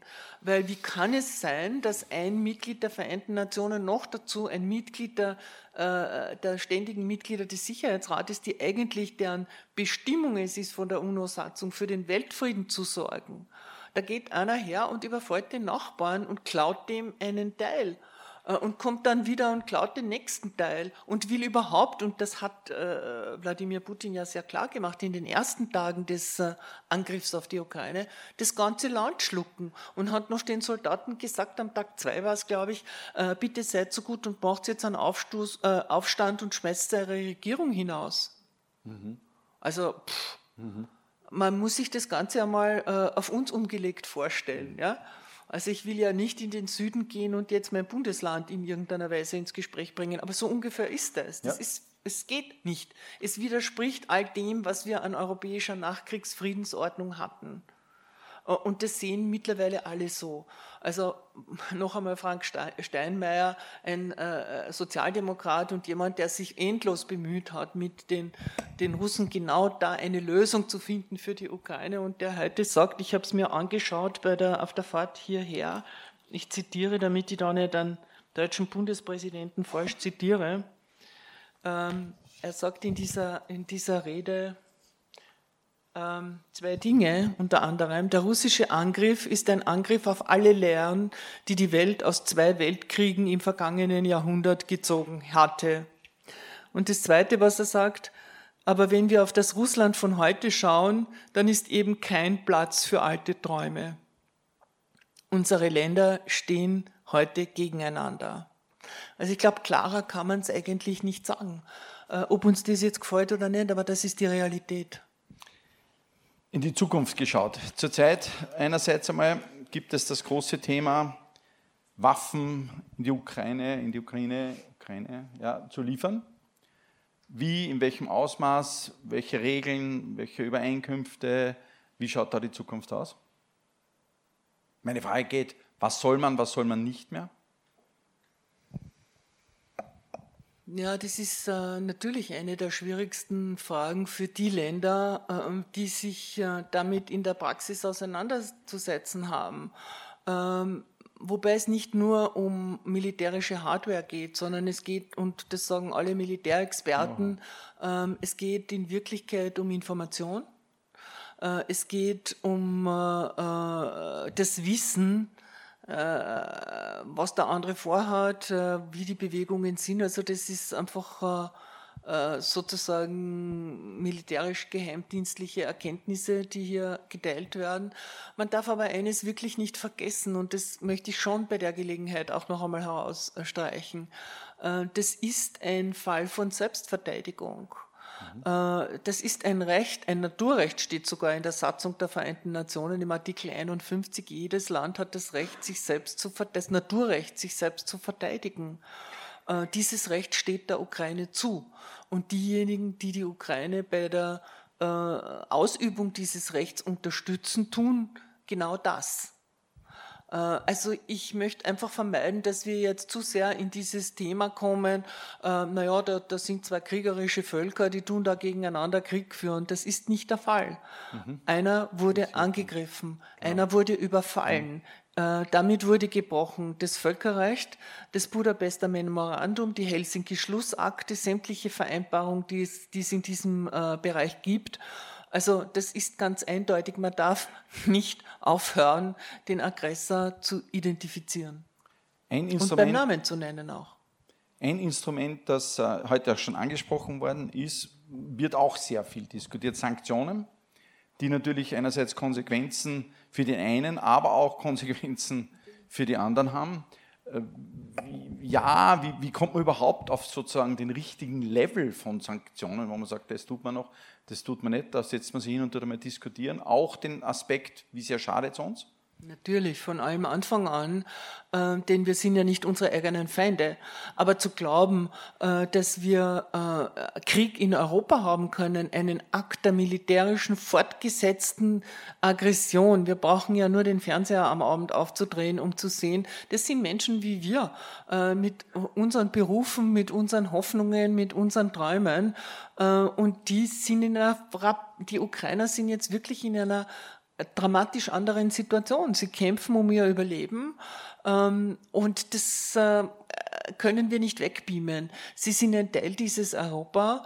Ähm, sie sind Beitrittskandidaten. Sie wollen Teil ihrer der Gründe, warum sie angegriffen werden, ist ja genau dass sie sich zu diesem europäischen Wertesystem bekennen. Sie wollen so leben, wie sie sich selbst vorstellen. Sie wollen ihr eigenes Land entwickeln, so wie sie sich das vorstellen. Und das ist auch ihr Recht. Äh, dass sie keine Engel sind, hat, wissen wir. So gescheit sind wir alle. Äh, also es geht nicht um Engelsvölker. Ähm, aber trotzdem, jedes Mitglied der Vereinten Nationen hat das Recht auf Selbstbestimmung und auf seine eigene Entwicklung. Und um das kämpfen die äh, Ukrainer dass wir als Europäische Union, die wir militärisch noch nicht in einem Zustand sind oder noch sehr lange nicht in einem Zustand sind, wo wir ähm, auf dieser Ebene äh, äh, eingreifen können oder unterstützen können, ähm, dass wir was anderes tun, als einfach laut schreien und sagen, pfui, pfui, und das darf nicht sein, dass wir ganz konkret und ganz gezielt Maßnahmen ergreifen auf der wirtschaftlichen Ebene, aber nicht nur dort. Es geht ja auch um äh, äh, Reiseverbote, Einreiseverbote für bestimmte Personengruppen. Ähm, das ist äh, die einzige Art und Weise, wie Europa seine Ernsthaftigkeit angesichts dieser Vorgangsweise zum Ausdruck bringen kann. Und vergessen Sie nicht, unsere östlichen Mitglieder, die haben ja zu Recht äh, wirklich große Sorge. Denken Sie an die baltischen Staaten, schauen Sie sich einmal die baltischen Staaten auf der Landkarte an äh, äh, und die haben ihre historischen Erfahrungen. Schauen Sie sich an, wie das mit Finnland ist. Finnland hat, glaube ich, eine 1600 Kilometer lange Grenze äh, mit Russland. Also da schaut die Welt dann auch ein bisschen anders aus. Obwohl die physische Grenze heute im Zeitalter von, wir haben es gesehen, von Raketen äh, äh, und von, von Flugzeugen ganz anders ausschaut als noch vor 20, 30 Jahren. Wir haben es jetzt gerade gesehen, den, den Raketeneinschlag, den es gegeben hat auf polnischem Territorium, wo sich dann wahrscheinlich herausgestellt hat, nichts Genaues wissen wir noch, dass das äh, Flugabwehr von den Ukrainern war.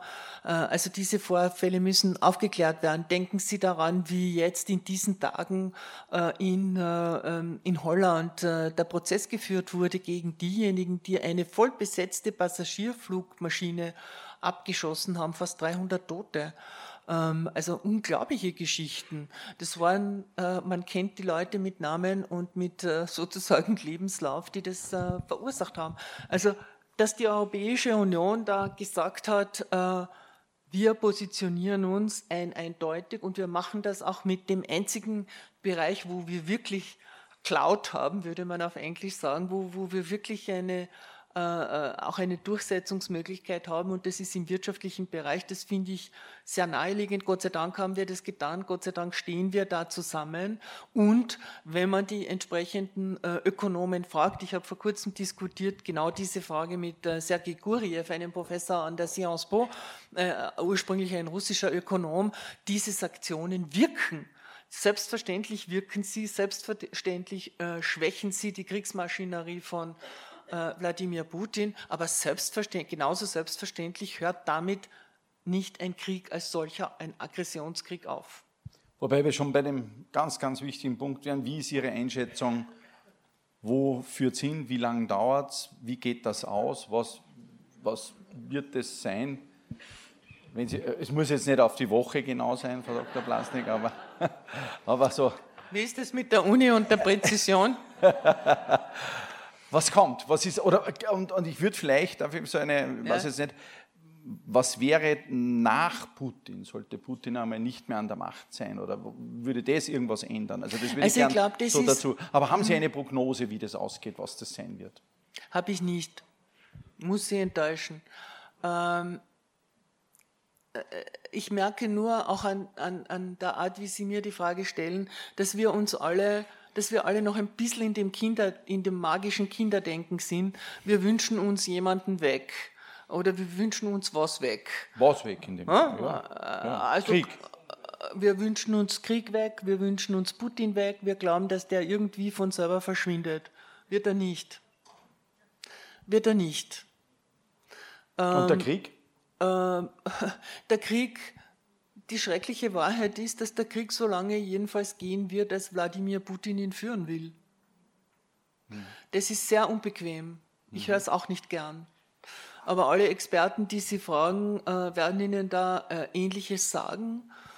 Ähm, die höchste Wahrscheinlichkeit ist, dass jetzt über den Winter Low-Intensity-Konflikt herrscht, also eine militärische Pattsituation, eine Art Stellungskrieg aber das heißt lang nicht, auch wenn sich die öffentliche Meinung in Russland vielleicht äh, marginal zu ändern beginnt oder ja, zu ändern beginnt, dann heißt es noch lang nicht deswegen, dass Wladimir Putin jetzt verschwindet.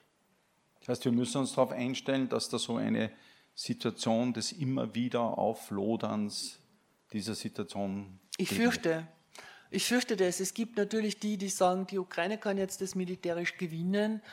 Ähm, also ich bin da zu wenig, äh, mhm. ich vertraue da zu wenig diesen, diesen, diesen äh, ermunternden Perspektiven. Natürlich, es ist unglaublich, was die Ukrainer da eigentlich äh, schon erreicht haben, sehr, sehr beeindruckend, aber schauen Sie sich die Kosten an und die Kosten in Menschenleben, in Zerstörung, in Verwüstung, die werden, je länger das, diese Situation dauert, natürlich desto mehr in den Vordergrund äh, treten. Wir haben im Titel dieser heutigen, dieses heutigen Dialogveranstaltung, glaube ich, im Titel oder zumindest in der Ankündigung das Wort Weltordnung drinnen. Was, was bedeutet das jetzt alles? Ich würde vielleicht gerne auch einen Punkt mhm. äh, ins Spiel bringen. China. USA, Position Europäische Union, Position Russland. Wir haben, ich tue mal was ganz, vielleicht ist das auch sagen, aber wenn wir, wir müssen jetzt natürlich sagen, wenn wir vielleicht zu, oder man zu lasch reagiert, kommen vielleicht China auf die Idee, Taiwan zu überfallen und zu sagen, du schau mal, das geht ja gar nicht.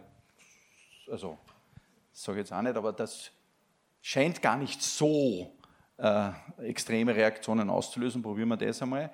Welche Position nimmt jetzt äh, oder bekommt, welche sie einnimmt, wissen wir schon, aber welche bekommt China? Stärkt es China, schwächt es China, all das, was jetzt zurzeit passiert?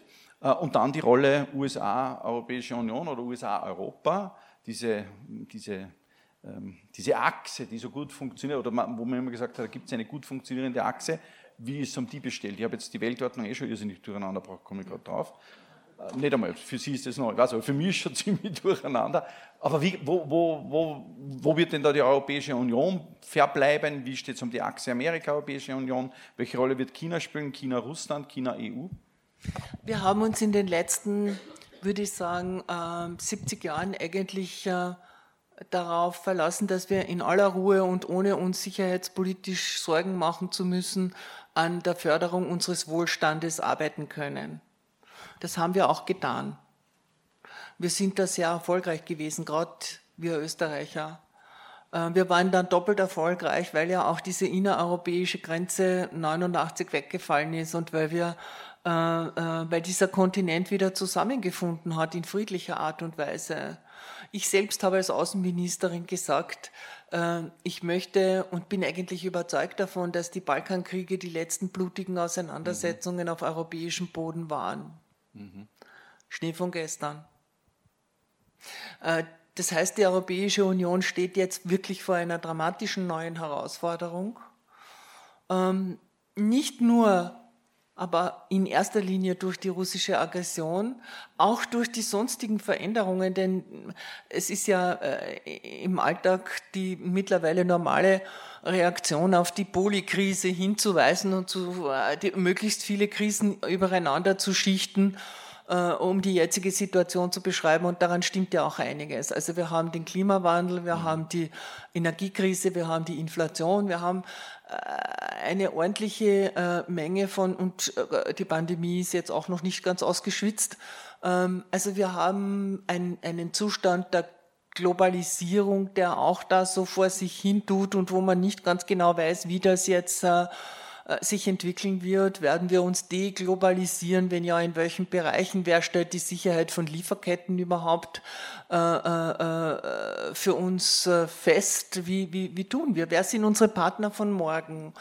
Eine wir haben diese Diskussion geführt, Donald Trump Seit Biden hat sich das genau. wieder beruhigt äh, bis zu einem gewissen Grad, aber irgendwie außer Acht darf man das in keine Richtung eigentlich lassen. Also ich oder? erinnere mich, dass ich meinen Studenten in Paris vor drei Jahren eine Hausaufgabe gegeben oder vor vier, drei Jahren eine Hausaufgabe gegeben habe, äh, äh, die ging so, über Nacht erklärt der amerikanische Präsident via Twitter, dass die USA aus der NATO austreten.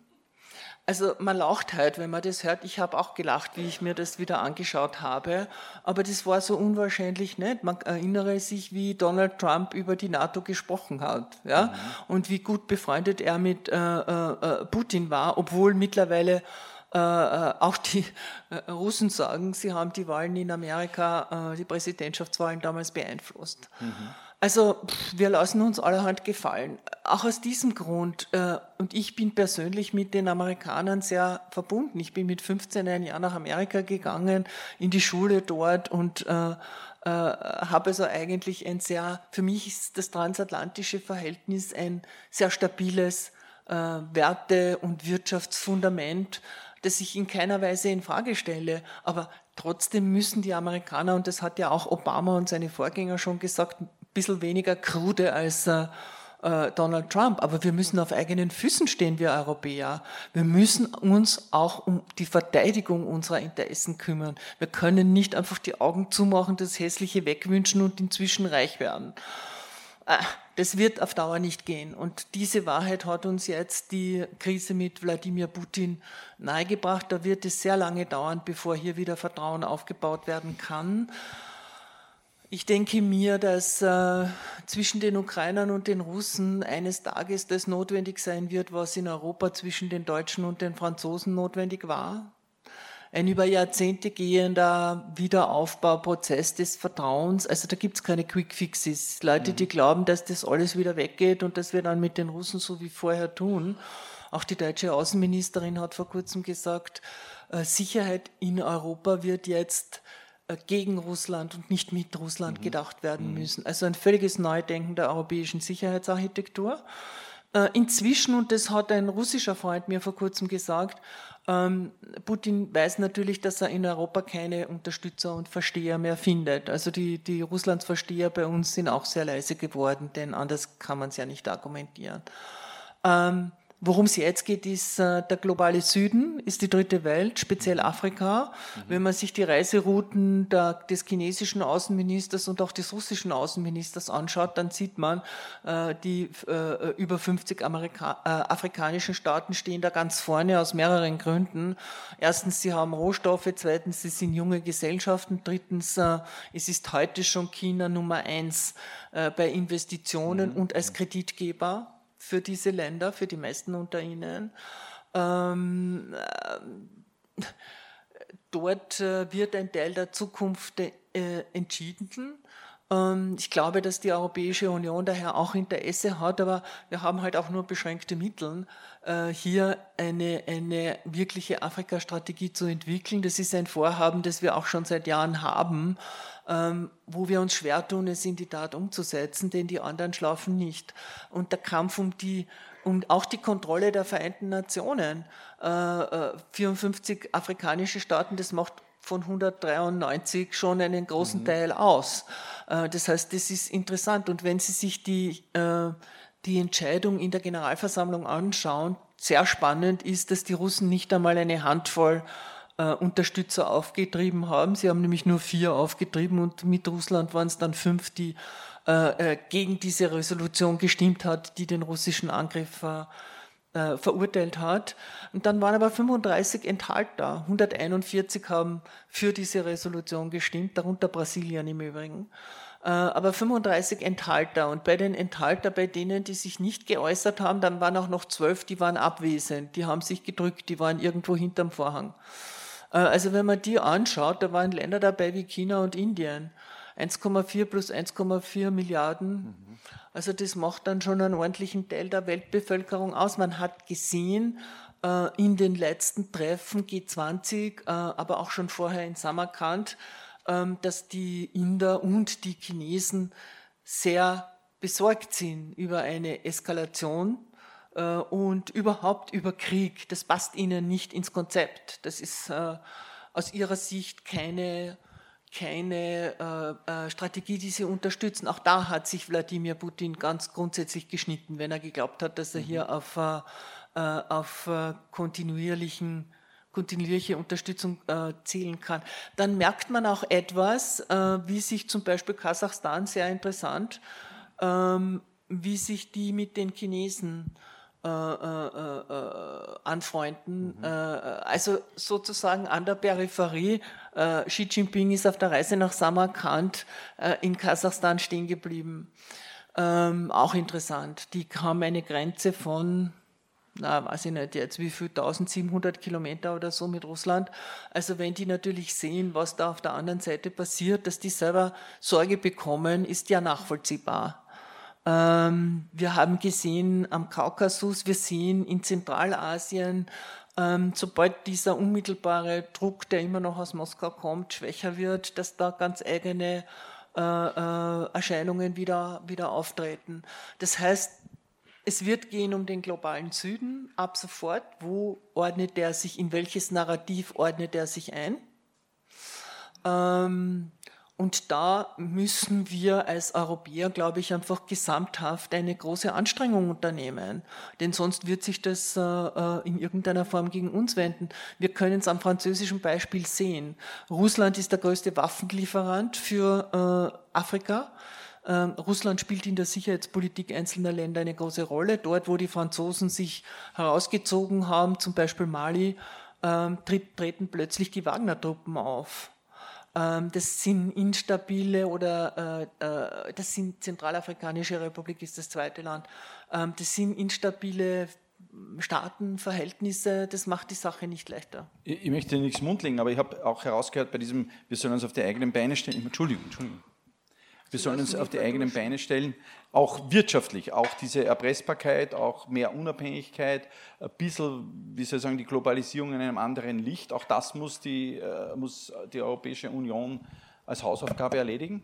Naja, wäre nicht schlecht, oder? Genau, ja. Also ich sehe das auch so, gerade jetzt in verschiedenen Dingen. Aber ist es nicht, äh, äh, ist damit nicht ein altes Konzept, wie soll ich sagen, gestorben, nämlich das Konzept, mit den Leuten, mit denen ich Handel betreibe, mit denen werde ich nicht streiten? Auf das ja die Diplomatie immer viel gesetzt hat? Haben wir auch gedacht, dass das die einzig selig machende Geschichte ist. Aber wir lernen, dass es auch anders sein kann. Wäre wahrscheinlich für Russland gescheiter auch gewesen, aus unserer Perspektive. Äh, Im Grunde, äh, Europa ist ja ein kleiner Kontinent. Wenn man sich das Ganze anschaut auf der Weltmaßstabkarte, ja, äh, so vielfältig wir sind, so klein sind wir auch. Ähm, und es wäre gar nicht schlecht natürlich im beiderseitigen Interesse, wenn wir mit Russland eine sozusagen nach außen hin eine Handlungseinheit sein könnten. Mhm. Das war ja der Grund auch für diese vielen, vielen Versuche mit Russland ein, ein, ein Arrangement zu finden. Also diese äh, José Manuel Barroso hat mir einmal gesagt, Ursula, ich habe mit keinem anderen Staatschef so oft und so viel verhandelt wie mit Wladimir Putin, nicht einmal innerhalb der Europäischen Union. Äh, und das klingt ein bisschen überraschend, aber wir haben es wirklich immer wieder versucht, mit verschiedenen Anreizen, mit verschiedenen Methoden hier eine gute, gedeihliche Zusammenarbeit mit Russland ähm, herbeizuführen. Aber es trennt uns mehr äh, äh, als die Geografie. Es trennt uns ganz offenkundig äh, das grundlegende Verständnis darüber, wie sich unsere Gesellschaften entwickeln sollen. Äh, schauen Sie die innenpolitische Situation in Russland an. Es gibt politische Gefangene. Äh, es gibt äh, keine Pressefreiheit. Es ist verboten, das Wort Krieg überhaupt in den Mund zu nehmen. Die Leute werden zwangsrekrutiert, zum Teil sehr bewusst aus den Minderheiten, die eine schwache Stellung haben, die sich nicht wirklich wehren können. Ähm, also das, sind, das ist eine Lebenssituation, die wir nicht wollen. So wollen wir nicht leben. Und auch die Ukrainer wollen so nicht leben, nicht einmal die Ostukrainer. Ich würde gerne als Abschlussthema noch ein Thema, das Ihnen ganz besonders am Herzen liegt, ansprechen. Und das ist Frauenförderung. Äh, Sie haben sich selbst da eingesetzt, äh, Frauen, mehr Frauen in internationale Entscheidungsfunktionen zu bringen und Instrumente dafür zu entwickeln. Ich würde es aber auch gerne auch unter diesem großen Kapitel, was sind eigentlich die aktuellen großen Herausforderungen? Vielleicht einmal zuerst, wenn Sie sich das anschauen, Sie waren im Parlament ja auch dafür zuständig, muss man ja sagen, oder haben das sozusagen zu Ihrem Thema gemacht. Ist da was in die richtige Richtung passiert oder äh, steht es oder geht es gar in eine andere Richtung? Ich komme dann mit, äh, ich deute jetzt gleich mal an, Iran und USA-Entwicklungen. Naja, ähm, aber vielleicht wirklich auch zu dem Thema Entscheidungsfunktionen, Frauen, internationale Entscheidungsfunktionen. Man direkt einmal so ein bisschen überlegen, wie es da zurzeit aufgestellt ist. Wie sehen Sie das? Naja, ein bisschen wird es besser, aber mhm. viel zu langsam. Äh, und äh, äh, wenn ich jetzt das Weltdorf nehme, ich spreche jetzt nicht über Österreich, sondern ich spreche darüber, wie Frauen in manchen Ländern dieser Erde oder Regionen dieser Erde behandelt werden. Und das ist einfach unfassbar. Das können wir nicht hinnehmen. Ähm, und es ist vor allem grenzenlos dumm. Denn kein Unternehmen, kein Betrieb äh, in Oberösterreich oder woanders könnte es sich leisten, 50 Prozent der Talente, der Erfahrung, der Begabung, der Energie ganz einfach auf die Seite zu schieben und zu sagen, ich will dich nicht. Ja? Und das ist das, was in vielen Gesellschaften, in zu vielen Gesellschaften der Welt aus meiner Sicht passiert. Äh, das sagen, und ich höre dann immer wieder dieselbe Ausrede. Und ich muss sie heute mit Ihnen teilen. Äh, die Ausrede ist immer, ja, aber zu Hause sind die Frauen die alleinigen Entscheider. Die haben alles unter Kontrolle. Ja, die ja, sind so, so mächtig. Ja gut, warum lässt man sie dann nicht, wenn sie eh so mächtig und gescheit und verantwortungsvoll sind und so brav trainiert haben, warum lässt man sie dann im öffentlichen Raum nicht zu? Quote? Äh, unschön, aber wirkt. Mhm. Die die ähm, junge Frau Masha Amini in Teheran am 16. September von der islamischen Sittenpolizei festgenommen und so misshandelt, dass sie äh, auch gestorben ist. Und jetzt diese, und das, weil angeblich das Kopftuch nicht richtig gesessen ist. Ähm, und jetzt diese Bewegung im Iran. Ist es ein, ein, ein kurzer Peak oder tut sich da ernsthaft was?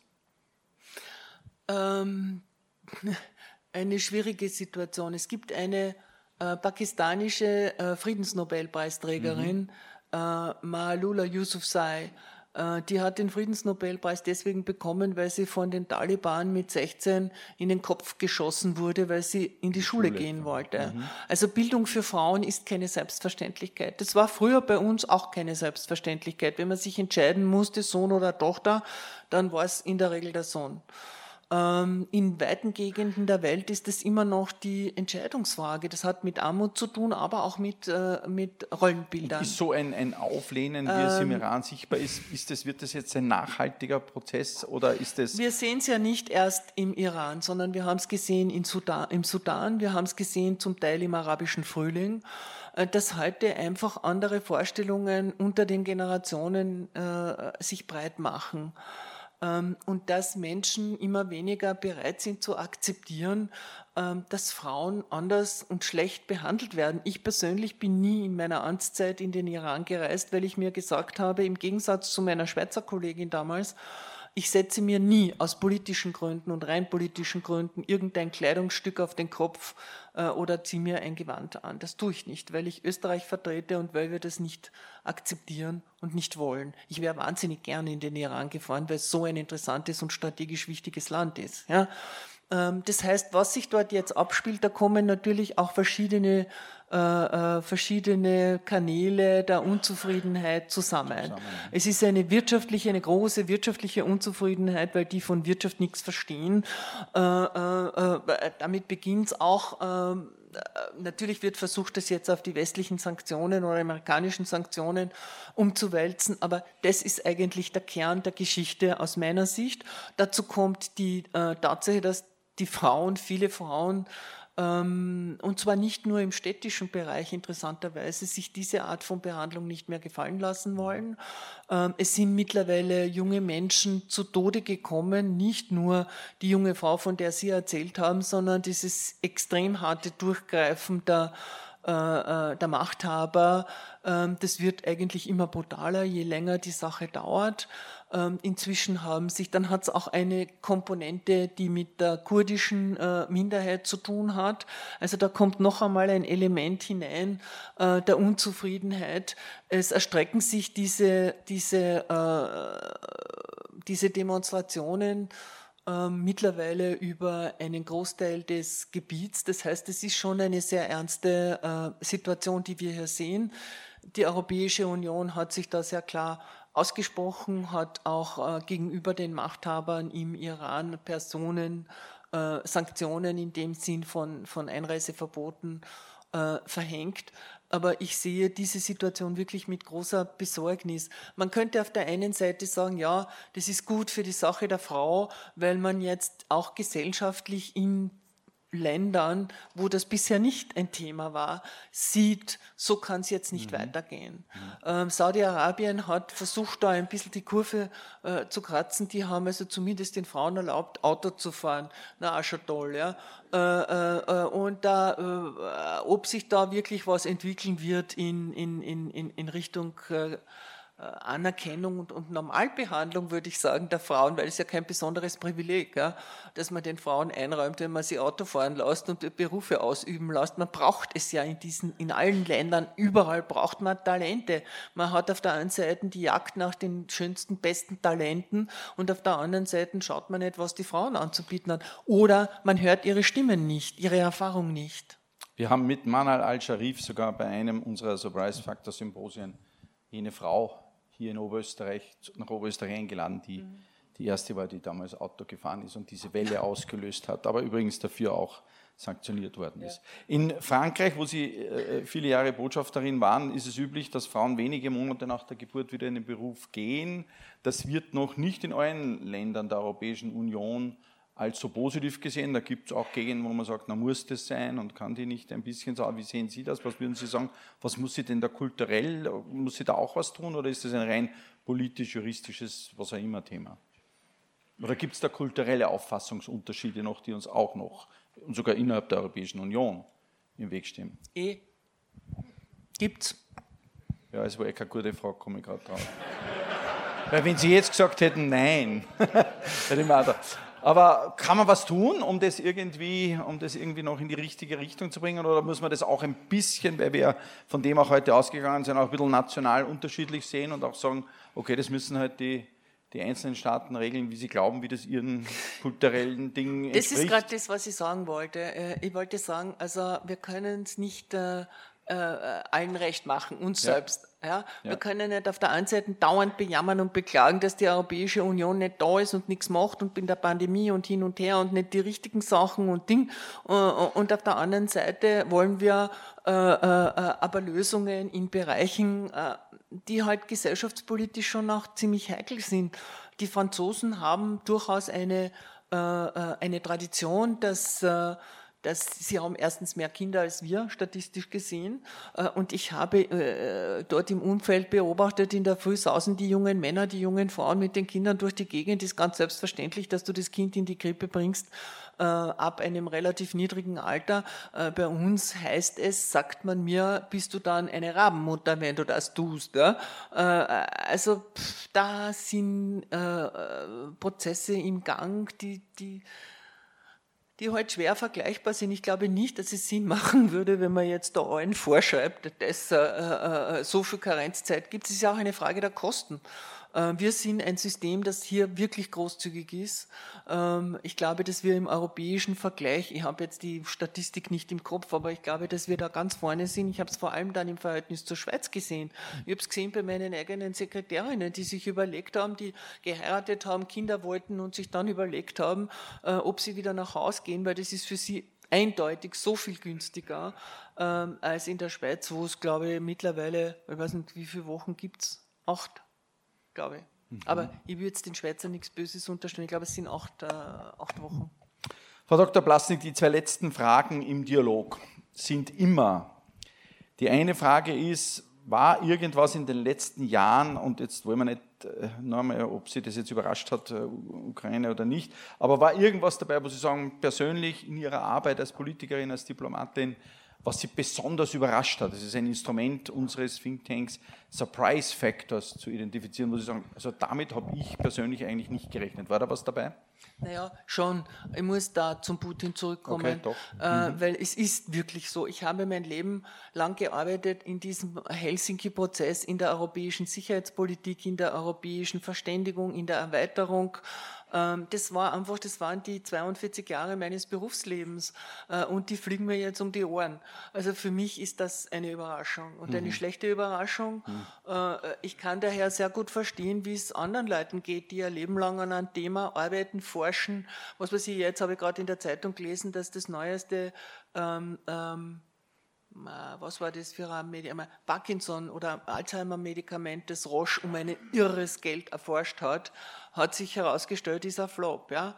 Also wenn man sich denkt, ich glaube, es war Alzheimer, oder? Ähm, äh, wenn man sich das überlegt, was es bedeutet für einen Forscher, ein Leben einer Sache zu widmen, zu schauen, dass man da weiterkommt, einen Durchbruch schafft, äh, ja, der eine kriegt einen Nobelpreis äh, und der andere wird wahrscheinlich vom Hof gejagt, weil sein Medikament hat es nicht gemacht. Ja? Mhm. Ich bin äh, Gott sei Dank nicht vom Hof gejagt worden, äh, aber es freut mich nicht zu sehen, dass das, woran ich geglaubt habe, woran ich gearbeitet habe, mit dem, was wir halt konnten zu der Zeit, dass das jetzt Schiffbruch erlitten mhm. hat in dieser dramatischen Form. Das ist schon für mich eine böse äh, und echte Überraschung. Überraschung. Und die zweite Frage ist, wird es etwas geben, was uns überraschen wird, womit Sie schon rechnen und wir noch nicht, wo Sie sagen, heute auf das müsst ihr euch einstellen, das wird euer Surprise-Faktor und äh, dafür bin ich jetzt gekommen, um euch, weiß ich nicht, zu warnen oder muss ja nicht warnen sein, auch einfach nur hinzuweisen. Gibt es irgendwas, wo Sie sagen, damit müssen wir rechnen? So in der nahen, aber es kann ja auch in der längeren Zukunft sein. Oh ja, ich glaube schon, womit wir, was wir selber tun sollten. Also das ist jetzt ein Wunsch an uns selber ist, dass wir mehr investieren in den Zusammenhalt unserer Gesellschaften. Mhm. mhm. dass wir uns darüber im Klaren werden, aus dem Meckern, aus der negativen Energie entsteht nichts. Äh, äh, was wir brauchen, ist positive Energie, die Kraft, das Gemeinsame äh, auch wirklich zu erarbeiten und bewusst zu erleben. Das geht uns, das ist mein Gefühl, aber vielleicht ist es einfach auch nur das Gefühl eines alten Menschen. Es kann schon sein, ähm, schwer zu unterscheiden, aber das würde ich mir wirklich wünschen, wenn ich einen Wunsch hätte, dass wir das mitnehmen und die den Zusammenhalt zwischen uns äh, stärken, zwischen uns in Österreich, aber auch zwischen uns in Europa. Frau Dr. Blasnik, es waren viele überraschende Aspekte für mich dabei. Es war nicht überraschend, dass Sie darauf großartige Antworten gehabt haben. Es wird vielleicht Sie überraschen, wenn wir uns wieder melden, wenn wir wieder Fragen haben. Auf jeden Fall ganz, ganz herzlichen Dank für dieses super spannende Gespräch und Ihre Zeit. Das ist Ihr Applaus.